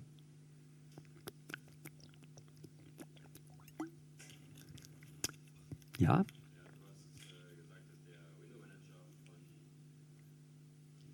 Window Manager äh, wird von CubeOS, äh, also von der DOM 0 getrieben und ist scheinbar Default. Kann man denn auch, äh, kann man auch sagen, welche ich haben möchte? Welchen Window Manager du haben ja. möchtest. Also der Window Manager braucht halt eine gewisse Cubes-Unterstützung, damit du dies, dies, dieses, dieses fancy Zeug haben kannst. Soweit ich das verstanden habe, könntest du theoretisch jeden beliebigen Window Manager betreiben da verlierst du halt dann diese ganzen, diese Sicherheitsfeatures durch die, die dir diese Oberfläche mit, mitbringt. Es gibt, äh, standardmäßig ist dieses KDE, dieses gepatchte KDE dabei. Das ist allgemeine vogelwilde Mischung. Die benutzen KDE für den Desktop, aber Nautilus, also aus dem GNOME-Projekt, äh, als Dateimanager, standardmäßig. Ja, kann man machen, warum nicht? Ähm, es gibt auch einen, äh, XFCE als alternativen Window Manager mit. Der ist aber auch als Experimental gekennzeichnet. Ähm, und ansonsten muss man gucken, es gibt viele Fleißige, die schon angefangen haben, irgendwelche Window Manager, gerade so Tiling Window Manager dafür anzupa anzupassen. Ähm, weiß ich aber nicht genau. An der Stelle habe ich mich einfach an den Default gehalten. Okay. Schauen wir mal nach Verrücktheiten, was man mit dem Ding noch so machen kann. Ich habe ja schon gesagt, man kann diese Proxyketten auch noch länger machen. Äh, was inzwischen, also mit Cubes 3, bei Cubes 3.0 muss man sich noch von Hand installieren es war ein bisschen frickelig. Bei Cubes 3.1 kommt es als optionales Paket bei der Installation gleich mit. Das ist Vonix. Vonix ist eine Distribution für äh, oder eine Installation von Tor, also Tor das Anonymisierungsnetzwerk. Und ähm, normalerweise, wenn man also Tor benutzt, als, äh, als Otto Normal End-User Tor benutzen möchte, nimmt man ja dieses Tor Browser Bundle da klickt man dann drauf und dann startet im Hintergrund die, die, die, die Tor-Verbindung und der Browser verbindet sich mit dem lokalen Tor-Client und man wandert damit ins Netz raus.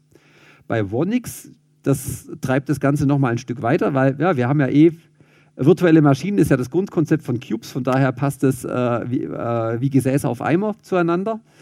Ähm, ähm, Vonix geht her und macht in einer VM den, den Tor-Browser, also den Browser, der halt entsprechend äh, gepatcht ist, dass er möglichst keine Informationen über den Benutzerpreis gibt und über das Systempreis gibt. Und packt den eigentlichen Tor-Client, also der, der die Verbindung zum Tor-Netzwerk aufbaut, in eine zweite VM.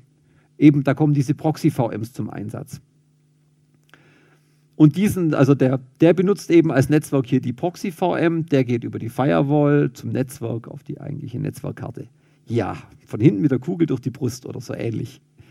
So, das Coole an dem, an dem Setup ist jetzt, also, äh, oder weshalb, also damit ist das Ivonix hat angefangen, äh, das Ganze einfach mit zwei äh, Virtual Boxes auf, auf einem normalen PC zu machen. Ähm, und da war eben also die Idee, angenommen, also Browser ist einfach ein Riesenstück Software und hat einfach immer wieder, es gab einfach immer wieder Sicherheitslücken in Browsern und es wird in Zukunft sicherlich noch, noch längere Zeit Sicherheitslücken in Browsern geben. Die Idee war eben angenommen, irgendeiner schafft es durch einen, einen Exploit, aus den, den Browser zu übernehmen und dann die eigene Software aus, auszuführen. Wenn ich das auf meinem Rechner direkt habe laufen lassen mit dem Tor Browser Bundle, dann war der halt sofort, naja, auf meinem Blech und konnte, konnte erst beliebig mit dem Netzwerk raus kommunizieren, nach Hause telefonieren und konnte ähm, vor allen Dingen die, die IP-Adresse auslesen. Also die echte IP-Adresse, mit der man nicht anonymisiert im Netz ist. Und das ist, äh, ja, äh, je nachdem, wo man mit sowas unterwegs ist, ne, im wahrsten Sinne des Wortes tödlicher Fehler. Und Vonix geht eben her und sagt, dieser Browser, der läuft hier in der VM. Und wenn jetzt der, der Angreifer ausbricht, dann sieht er, na, diesen Sandkasten hier mit einer IP-Adresse 10.0.3. irgendwas. Damit kann er nichts anfangen. Er kann auch nicht irgendwie nach Hause telefonieren versuchen, um zu rauszufinden, äh, ja, ich, ich rufe mal an, welche Telefonnummer, also welche IP-Adresse habe ich denn gerade, weil sämtlicher Netzwerkverkehr geht gezwungenermaßen durch die Netzwerkkonfig von, von, von Cubes in die Tor-VM. Und die Tor-VM ist eben so konfiguriert, aller Traffic, der hier reinkommt, wird gezwungenermaßen in den Tor, in, in, in, in Tor reingesteckt und wandert durchs Tornetz raus netter Nebeneffekt, nachdem die das jetzt halt auf Cubes äh, portiert haben. Ich kann jetzt halt hergehen. Ich nehme meine, äh, keine Ahnung, meine Firmen-VM. Sag, okay, du bist, nimmst, benimmst als Netzwerk-VM jetzt nicht mehr die Firewall, sondern du nimmst hier Vonix. Und bam, geht sämtlicher Traffic, den ich mit dieser VM produziere, durch Tornetz, durchs Tornetz, ohne dass ich irgendwie weiter was machen muss. Das ist eine ziemlich coole Angelegenheit, finde ich. Gibt es übrigens auch als Häkchen bei der Installation von, von Cubes, auch als Experimental gekennzeichnet noch.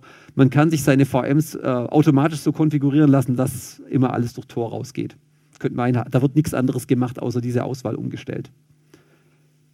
Kann man also, kann man also haben. Ist also ist eine nette Sache. Man könnte sich jetzt zum Beispiel überlegen, ja, ich, für diese Disposable VM, ja, gar kein Netzwerkzugriff ist vielleicht zu restriktiv. Ich äh, will ich jetzt nicht haben, aber ich möchte auch nicht, dass die Schadsoftware meldet, wo es jetzt gerade gelandet ist. Könnte ich die Disposable VM an die äh, an, äh, an die an die an das an das Vonix äh, Tor VM dranhängen. Ach ja, ähm, bei diesen Verkettungen, wenn ich so Ketten hier aufbaue hier, ähm, wenn eine VM, die hier auf der Strecke ist, noch nicht gestartet ist, dann startet Cubes die automatisch.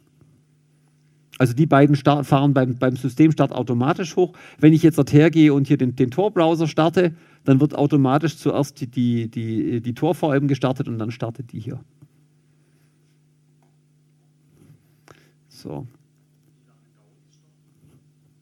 Das geht schnell. Können wir uns angucken. Also es geht so schnell, dass wir zugucken können. Also momentan ist, ist, ist, ist, ist nichts am Laufen. Ich tingle mal hier rüber ins Startmenü bei mir äh, und starte den Tor-Browser. Wo ist er? Privacy-Browser, da ist er. Ich starte ihn, klick jetzt. So, jetzt startet hier Wonix, also das Netzwerk, geht erst auf gelb, dann auf grün, wenn sie vollends hochgefahren ist. Jetzt ist sie grün, jetzt müsste gleich die, äh, das, die, genau, jetzt startet die eigentliche, die eigentliche mit dem, mit dem Tor-Browser hier. Sobald sie auf grün geht, ist er hochgefahren und jetzt start, ab jetzt ist es die Startzeit vom Firefox. Da ist er. Also da kann man gut mit leben. Was das Ding bei so einer Konstellation natürlich nicht weiß, bei der Disposable VM ist ganz klar, da läuft nur eine Anwendung, die läuft im Vordergrund und wenn die weg ist, kann es wieder weg sein. Hier habe ich es jetzt zugemacht, das Ding hat jetzt natürlich keine Ahnung, dass ich die jetzt nicht mehr haben möchte. Die laufen jetzt halt und brauchen Speicher, wenn ich irgendwann mal merke, oh, jetzt wird es allmählich eng, dann muss ich jetzt sagen, ja fahr es runter.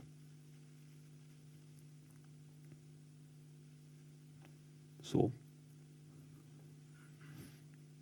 Also die Geschwindigkeit ist echt großartig. Eine SSD im Laptop ist jetzt ja auch nichts so Exotisches mehr. Das hilft sicherlich auch bei der ganzen Geschichte, aber das ist, äh, also wie gesagt, das, da kann man, kann man gut mit leben. So.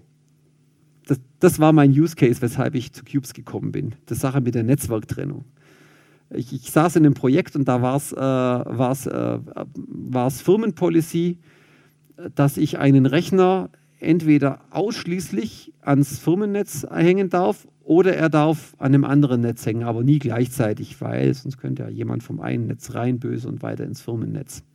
Äh, Im Prinzip eine sinnvolle Policy. Es ist, also will ich gar nicht dran rumnöhlen.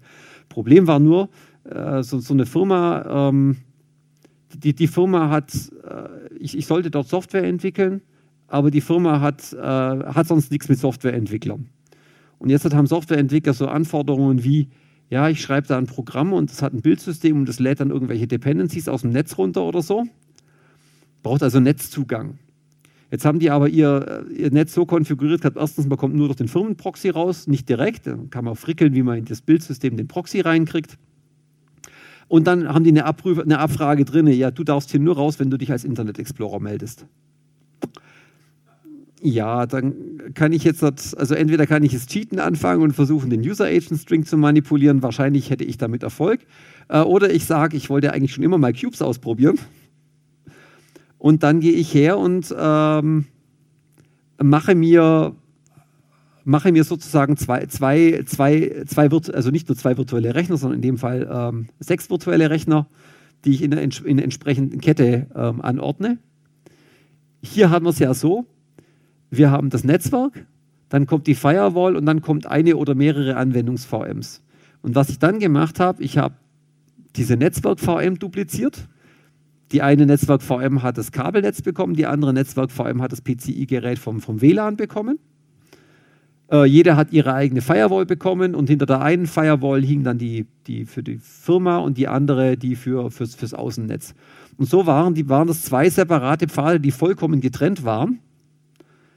Und ähm, also man, man, kam an keiner Stelle von der einen zur anderen rüber. Es gab keine Möglichkeit, durch, durch Exploiten einer beliebigen VM auf der Kette vom einen aufs andere umzusteigen. Und ich habe nicht immer das Gefrickel gehabt mit hin und her stecken, sondern ich habe es im einen runtergeladen, kurz rüber kopiert und fertig. Hatte dann halt das Kabelnetz, das Firmennetz dran und über WLAN halt ähm, äh, mir, mit, mit, mit, mit, übers, über Smartphone über so ein, über so oder ein UMTS-Cache halt mit WLAN mir halt dann ein echtes Internet, ein ungefiltertes Internet besorgt. Das war der Grund, warum ich mit Cubes angefangen habe. War da, oder der, An, der, Anlass zu sagen, jetzt probiere ich es mal aus. Hat auf Anhieb funktioniert, war eine, ist eine schöne Sache. So. Das andere, die andere Frickelei, die ich kurz, kurz äh, ja, dokumentieren möchte. Wie gesagt, ich wollte ja einfach mal so ein bisschen, was mir so alles untergelaufen ist, mal in irgendeiner Form mal konservieren. Vielleicht braucht ja jemand anderes auch nochmal. Das war jetzt gerade das, die Kommunikation zwischen zwei VMs. Wie gesagt, ich bin gerade glücklos gewesen, die, die, die Guest-Tools in Windows zu installieren. Das heißt, das Windows läuft einfach voll virtualisiert. Ähm, hat über die, den, über die Netzwerk-VM äh, einen Zugriff nach draußen, aber ich möchte natürlich jetzt von meiner einen Arbeits-VM auf die Windows-VM zugreifen irgendwie. Ich möchte Dateien austauschen. Jetzt habe ich die Cubes-Tools nicht, das heißt, dieses Send to VM und die Zwischenablage fällt aus an der Stelle. Also mache ich das Ganze über Netzwerk. Ich möchte äh, einfach eine Windows-Freigabe vom einen zugreifen. Also brauche ich eine Netzwerkkommunikation zwischen den beiden. Und da muss man, ein, muss man in der, in der Netzwerk-Firewall eben eine entsprechende Forward-Regel einrichten. Also, äh, die ist auch auf der Cube-Seite dokumentiert, wo man dann einfach sagt, okay, man macht ein Forwarding von der einen VM auf die zweite. Dann kann, wenn die, die, die eine VM die Verbindung initiiert, kann die andere darauf antworten. In der Gegenrichtung geht nicht. Wenn man das auch möchte, muss man die Regel mit getauschten IP-Adressen nochmal einfüttern. Damit hat es mit zwei Linux-VMs prima funktioniert und bei Cubes und mit Windows auch, bis ich auf Cubes 3.1 abgedatet habe. Da ging es mit einmal nicht mehr. Ich bin schon narrisch geworden. Was ist jetzt los? Er stellte sich heraus, ähm, also nach ein bisschen, nach, nach, nach, nach vielen bösen Worten und äh, ähm, Umgraben äh, mit, dem, mit, mit dem Netzwerksniffer, äh, sah ich dann irgendwann, dass im, im Wireshark, dass zwar die Pakete, also die, die Anfragen von der, von der, von der Quell-VM durchaus in Windows ankam und der wollte auch eine Antwort schicken. Aber der, also, die, die, die, äh, der, also der wusste die IP-Adresse, aber er wusste, dass die, äh, die MAC-Adresse nicht, wem er es schicken soll. Da, an der Stelle springt das ARP-Protokoll an. Und das ARP, wenn das ARP-Protokoll fragt dann, ja, ähm, hallo, äh, welches Gerät äh, fühlt sich denn unter dieser IP-Adresse ansprechbar? Und aus irgendeinem Grund, die sind zwar rausgegangen, die ARP-Requests, aber sie kamen nie an der Ziel-VM an. Und nach etwas Graben habe ich dann gesehen, dass dieses Thema Proxy ARP vorher bei Cubes 3.0 aktiviert war, standardmäßig und jetzt nicht mehr war. Und zwischen zwei mit, mit der Windows VM, für die Windows VM habe ich es wieder einschalten müssen. Danach ging es wieder. Nicht fragen, warum und wie. Solltet ihr es machen wollen, soll es nicht gehen. Da steht, wie es geht. Ich, ich musste es einfach mal aufschreiben jetzt.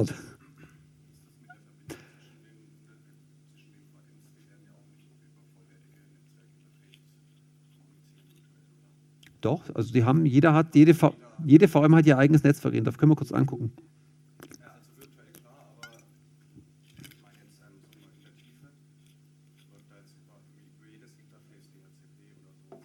Ähm, die IP-Adressen werden äh, statisch konfiguriert und das macht die, das machen die, das machen normalerweise die Cubes-Tools, die die IP-Adressen verteilen und wie Windows jetzt hat ohne das Ganze seine Adresse bekommen hat, ist jetzt eine gute Frage. Irgendwo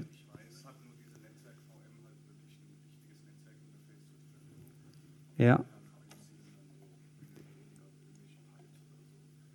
Ja, aber die, die, die Dings, die.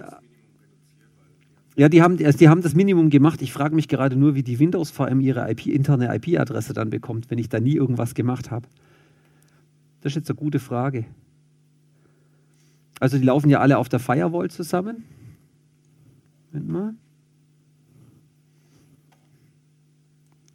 Es ist, glaube ich, unspektakulär, weil mh, hm, das ist jetzt unspektakulär, weil nur eine VM läuft.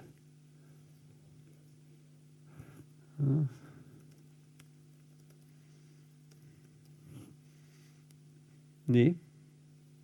Das ist eine gute Frage, wie der, also die machen die, also Genau, richtig. Die haben wirklich, äh, also die, die bekommen die IP-Adressen ähm, zugeteilt, äh, also die Cubes-Tools verteilen die IP-Adressen und hier werden dann die äh, automatisch entsprechende Routen generiert. Wie es jetzt bei der HVM ist, ist eine gute Frage. Hm? Ich kann mich nicht entsinnen, dass ich bei der Installation irgendwas am, am Netzwerk manuell gemacht habe. Na okay, wie auch immer wir, wir werden das Mysterium jetzt zumindest nicht während des Vortrags lösen. Aber es ist tatsächlich so, DHCP läuft nicht und die IP-Adressen werden statisch vergeben. Es wird einfach hart reingeballert. So, ähm, genau, die Netzwerke. Eine andere Sache, so, das ist jetzt so, so, so, so eine kontroverse Kiste. Die Macher von Cubes stellen sich auf den Standpunkt, dass ihre einzige, ihre, die, die einzig wahre Sicherheit, die, sie, die man bekommen kann, über die Virtualisierung ist. Ich, ich überspitze jetzt ein wenig. Und deswegen ist es, äh, weil sie sagen, okay, das ist das Einzige, also was wirklich harte Sicherheit ist, alles andere ist irgendwie so ein bisschen so meh. Ähm, deswegen sind die, die, äh, die Linux-VMs, die man bekommt, haben per Default äh, kein Root-Passwort. Das heißt, wenn ich mache eine Konsole auf, ich bekomme dann einen User-Prompt und dann sage ich sudo, su, irgend, sudo und dann bin ich root. Bam, fertig, Ende, ohne irgendwelche weiteren Rückfragen. Ähm, ich persönlich finde ähm, die, den, den, den, den Root-Prompt eigentlich doch noch irgendwo sinnvoll. So, weil wir haben in dem letzten halben, dreiviertel Jahr zwei Xen-Exploits gesehen. Das heißt, jemand, der auf einer, Maschi auf einer so einer virtuellen Maschine root war, hat damit die, äh, in die DOM 0 eindringen können. Da kamen also auch bei Cubes, die waren also echt fix, da kamen ganz schnell die entsprechenden Patches dafür. Aber nichtsdestotrotz zeigt es doch, dass Xen, also auch Xen ist nicht unverwundbar. Aber wenn ich mich richtig entsinne, für die Exploits hat man auf der, auf der virtuellen Maschine erstmal root sein müssen. Und das in der Standardkonfiguration schenke ich das her. Jetzt könnte ich entweder eben ein Passwort setzen, eben in der Template VM, oder man kann sich, äh, es gibt eine schöne, schöne Dokumentation auf der Cube-Seite, wie man diesen, äh, diesen nicht fälschbaren, äh, diesen nicht fälschbaren Dialog ähm, benutzt, um, um das, den, den, den Sudo-Schritt äh, zu, zu erlauben oder zu verbieten. Dann poppt dann halt, ja, wie bei Windows, so dieses, ja, wollen Sie das zulassen? Ja, nein, vielleicht. Also nein, ja, nein oder ja, immer, Entschuldigung. Ähm, ploppt, ploppt dann entsprechend hoch die Anleitung, die ist also ganz nett. Das ist ein schöner Einstieg in, wie dieses Cubes RPC, also wie die Kommunikation unter der Haube funktioniert. Ich habe es mal ganz kurz mal grob skizziert, was da passiert. Also ich gehe in der, in der DOM 0, also auf dem Blech gehe ich her und äh, es gibt ein Verzeichnis in ETC, das heißt Cubes RPC. Und da lege ich eine, ein neues Shell-Skript an, cubes.vm aus und das macht nichts anderes als Echo 1 auszugeben. Also das macht gar nichts. Das ist ein Dienst, ein OPC-Dienst, den rufe ich an und dann sagt er 1. True. Der, der Clou ist dann hier eben, in, äh, äh, dass es ein entsprechendes Policy-File gibt. Und da schreibe ich rein $anyvm dom0 ask. Das bedeutet, eine, ein RPC-Aufruf von irgendeiner VM an dom0 frag nach. Also macht diesen Dialog. Ansonsten wäre hier auch noch Allow oder Deny natürlich wäre möglich, also für immer erlauben oder für immer verweigern. Und das sorgt genau dafür, wenn jetzt dort eine ähm, VM, also eine VM, diesen, diesen RPC-Aufruf macht, bevor das hier ausgeführt wird, wird aufgrund dieser Regel der Dialog aufgemacht. Wenn ich dort dann Nein sage und das verbiete, dann wird, wird die Verbindung sofort gekappt. Wenn ich es erlaube, dann wird hier dieses Skript ausgeführt und es kommt eben die 1 zurück und die wird dann auch in die VM reingeleitet und hier am anderen Ende in meinem Sudo, äh, in meinem Sudo-Regelwerk oder also in, genauer gesagt in der PAM-Konfiguration äh, prüfe ich, ob das, das, das, das die, dieser RPC-Aufruf die Antwort 1 liefert und wenn ja, lasse ich das Sudo zu. So habe ich mir das dann reingebastelt könnte ich natürlich hergehen und ich, in so einer Policy-Datei können mehrere, natürlich mehrere Zeilen sein, die werden von oben nach unten ausgeführt. Jetzt könnte ich zum Beispiel eine Zeile davor schreiben, äh, Personal DOM 0 allow, also in, in meiner Personal VM ist sudo immer erlaubt, ohne Rückfrage oder solche Sachen. Oder in einer anderen VM ist sudo nie erlaubt. Könnte ich mir auf die Weise stricken.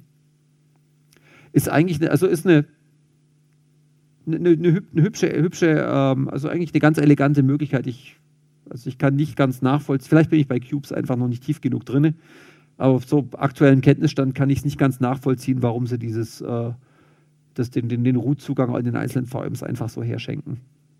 Aber man kann es ja selber umbauen.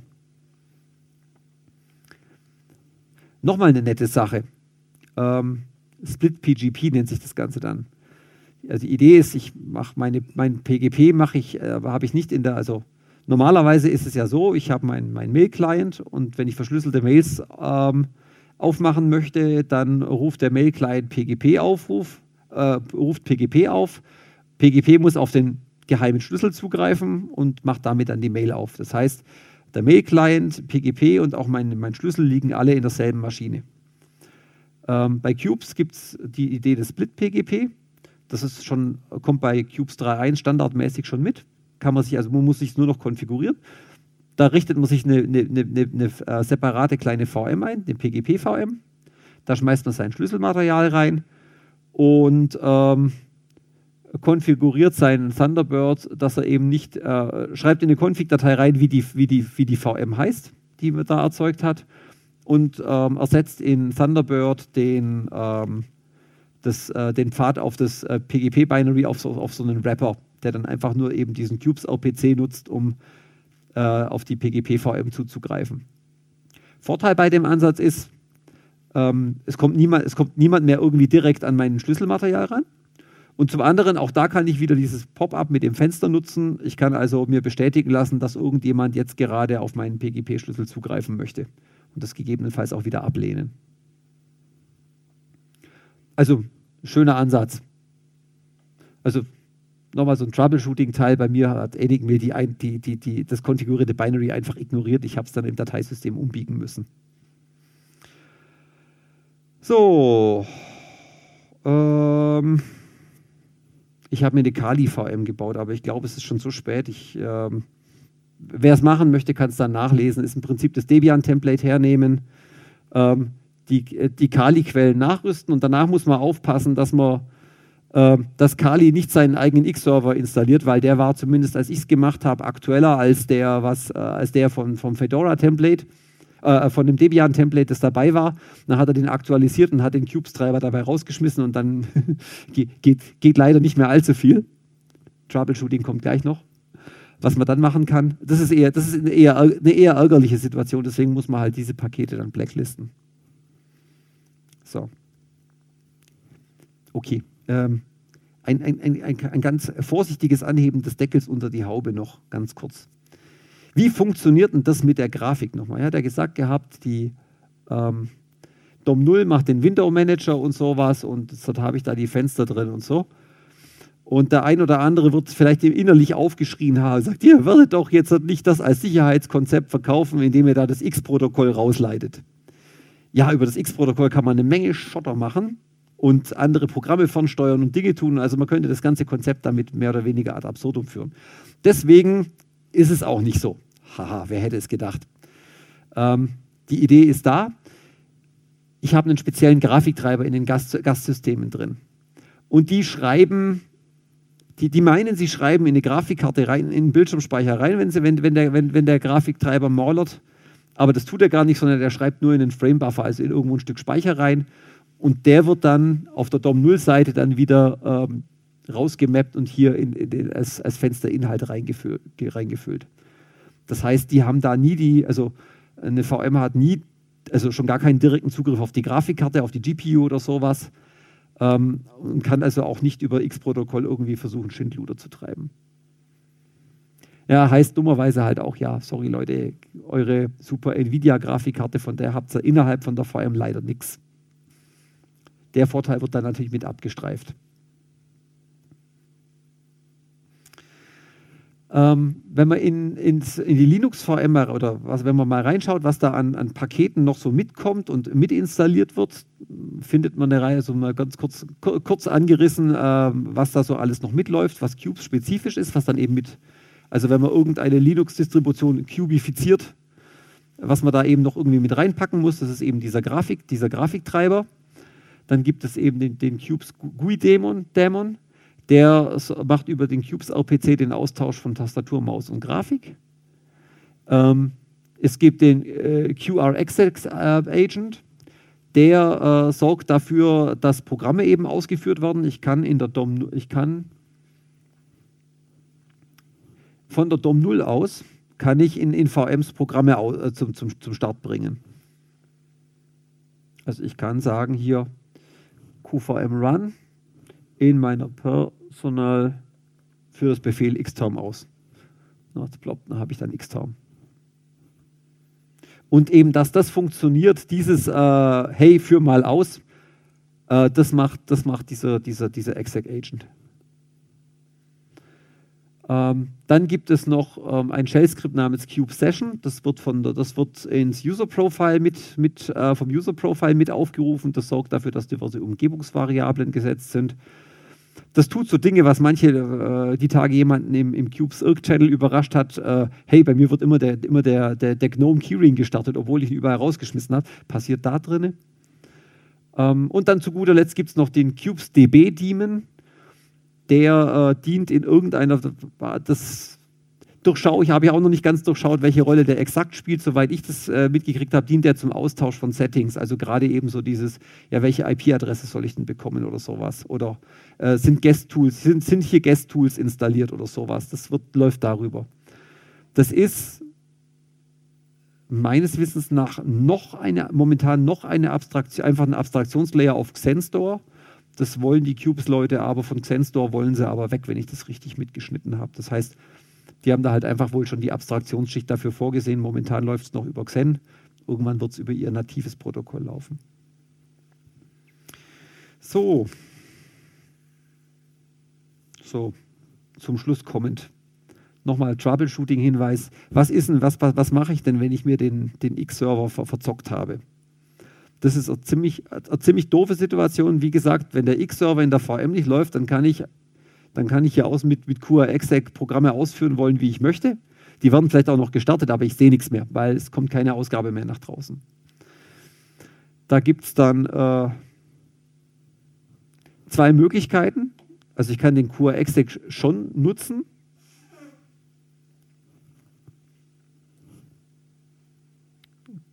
halt die äh, QVM Run heißt. Dann gibt es den Parameter Pass.io, das heißt, IO soll in beide Richtungen durchgereicht werden. Und jetzt sage ich äh, so eine, und sage, führ doch bitte bin bash aus. Wenn ich tippen kann. So. Dann habe ich hier eine, also die rudimentärste aller Shells, ohne History, ohne, ohne Cursor-Tastenunterstützung, ohne irgendwas oh, also das ist, das ist großer Schmerz, damit zu arbeiten. Aber es ist zumindest besser, als äh, zu sagen müssen, shit, ich schmeiß jetzt alles weg und mach nochmal. Vielleicht kann man es ja damit fixen. Ich, ich habe damit schon mal mit, mit viel Schimpfen und Fluchen und bösen Worten äh, mich aus so einer misslichen Situation schon mal wieder rausmanövriert, als ich irgendwas verzockt habe. Deswegen auch, da hatte ich auch den, den, den Hinweis mit dem, klon dir als erstes mal dein Image und mach äh, dein Template und bastel dann auf dem rum. Den hatte ich da irgendwie noch nicht gelesen oder schon wieder verdrängt gehabt. Danach habe ich das dann immer gemacht. Ja, Fehler, die man nur einmal macht. So, es gibt noch, habe ich inzwischen herausgefunden, eine komfortablere Möglichkeit. Ich hatte immer gesucht, ob es die, äh, die, die, die Xen-Konsole irgendwo gibt. Sie hätte es eigentlich, dachte ich immer, wenn man googelt nach Xen und Konsole, findet man, es gibt eigentlich äh, da, da ein Tool, den, den XM, den Xen-Manager, aber der ist hier halt nicht installiert. Hm, Mist. Aber, äh, aber die haben das Wirsch, äh, die, die, die, die, die, die Virtualization Shell haben sie drauf. Und damit komme ich auf, damit bekomme ich also wirklich die Konsole, wie sie also, naja, am, am Rechner, am, Bild, am Bildschirm als erstes hochläuft. Und könnte jetzt hier mich, mich einloggen. Wie gesagt, wir haben kein Passwort. So.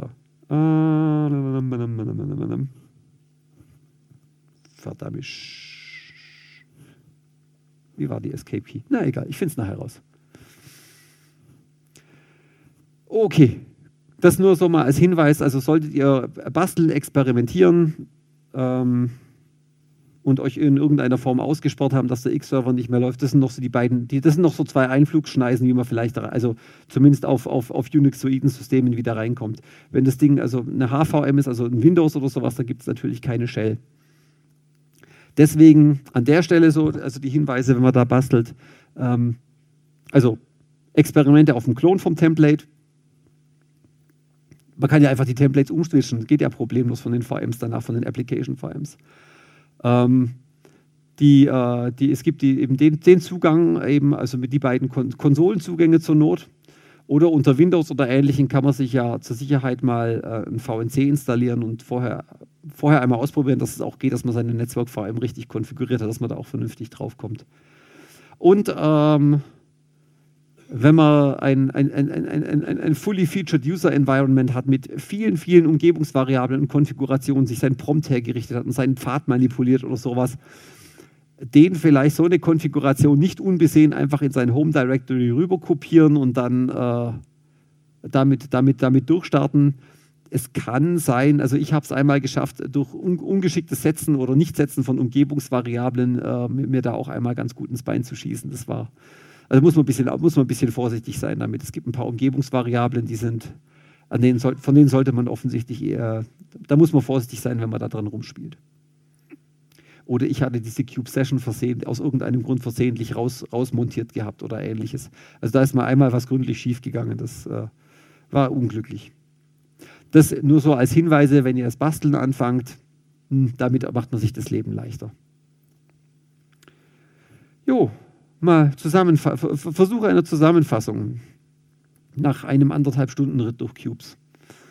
Also der Sicherheitsgewinn ist meiner Meinung nach erheblich. Also das ist das Beste, was ich äh, für, für, für, für, für Desktop-Systeme bis jetzt gesehen habe. Das ist also, es ist echt, also es ist aus, aus Security-Sicht ist es echt cool.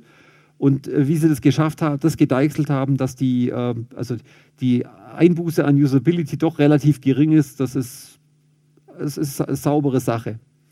Es gibt eine Windows-Integration, das heißt, das Ding ist sogar, in sogar ein Stück weit business-kompatibel. Wie gesagt, momentan bin ich ein bisschen glücklos damit, aber ich bin mir sicher, das wird auch irgendwann wieder funktionieren. Das Thema Passwortless Root, ich finde es kontrovers, aber man kann sich ja mit wenigen Handgriffen selber machen und zwar ganz hübsch. Das Ganze macht einen sehr robusten Eindruck. Ich hatte also, äh, wenn man auf der, auf der Mailingliste liest, dann liest man oder auf der Webseite guckt, findet man irgendwie äh, dürftig besetzte, frisch angefangene Kompatibilitätslisten, welche Laptops besonders gut funktionieren und welche nicht. Hm, der war natürlich nicht auf der Liste. Ich habe es einfach mal installiert und es hat einfach funktioniert. Also ich kann mich in keinster Weise an der Stelle beklagen. Ähm, eine gewisse Linux-Affinität ist immer noch Voraussetzung in dem Moment, wo man halt irgendwo, wo irgendwas mal nicht klappen sollte. Es ist, es ist halt noch, also wenn ich es vergleiche mit, ne, mit, mit, mit Windows, was halt jetzt eine mehrere Jahrzehnte lange Historie hat oder so, ähm, ist es noch eine relativ junge Geschichte. Auch ein Linux, also eine Standard-Linux-Distribution, würde ich inzwischen ohne mit der Wimper zu zucken auch einem, äh, einem Anfänger sagen: Ja, komm, schieb's rein. Wenn du nur einen Browser und ein Office brauchst oder sowas, dann ist das genauso gut oder genauso schlecht wie, wie, in, wie in Windows. Kannst du prima benutzen. Treiber, Treibergeschichten oder sowas ist quasi auch passé. Vollkommen schmerzbefreit. Vollkommen schmerzlos an der Stelle da ist Cubes natürlich noch nicht. Das heißt, da kann man muss damit rechnen, dass man mal irgendwie mal in, in, in mindestens vielleicht mal in kleinere Schwierigkeiten gerät und ähm, das dann wieder zu fixen, da darf man keine Angst haben, wenn es heißt, ja, mach mal, mach mal die Konsole auf und bearbeite mal die und dort. Also so da kann man so eine gewisse, gewisse Linux-Grundkenntnis, eine gewisse Linux-Affinität ist vielleicht für die tägliche Benutzung doch noch Voraussetzung. Und das Thema USB-Geräte ist leider halt momentan noch noch, noch eher schmerzhaft, da sind sie am Arbeiten dran. Man muss sagen, das ist kein, kein übermäßig großes Team, was da dahinter klemmt und die machen, also dafür, dass es so wenig Leute sind, machen die wirklich großartige Arbeit.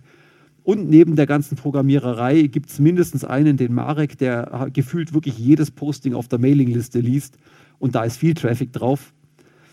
Das ist also ist ja Thema Support. Es gibt die Mailingliste, die, die Cubes Users, die stark frequentiert wird. Es gibt einen IRC-Kanal, äh, wo man also zumindest zu US-amerikanischer Zeit auch viele Leute findet. Und ich habe den Eindruck, also ich hänge in dem IRC-Channel jetzt ja auch seit Oktober ab.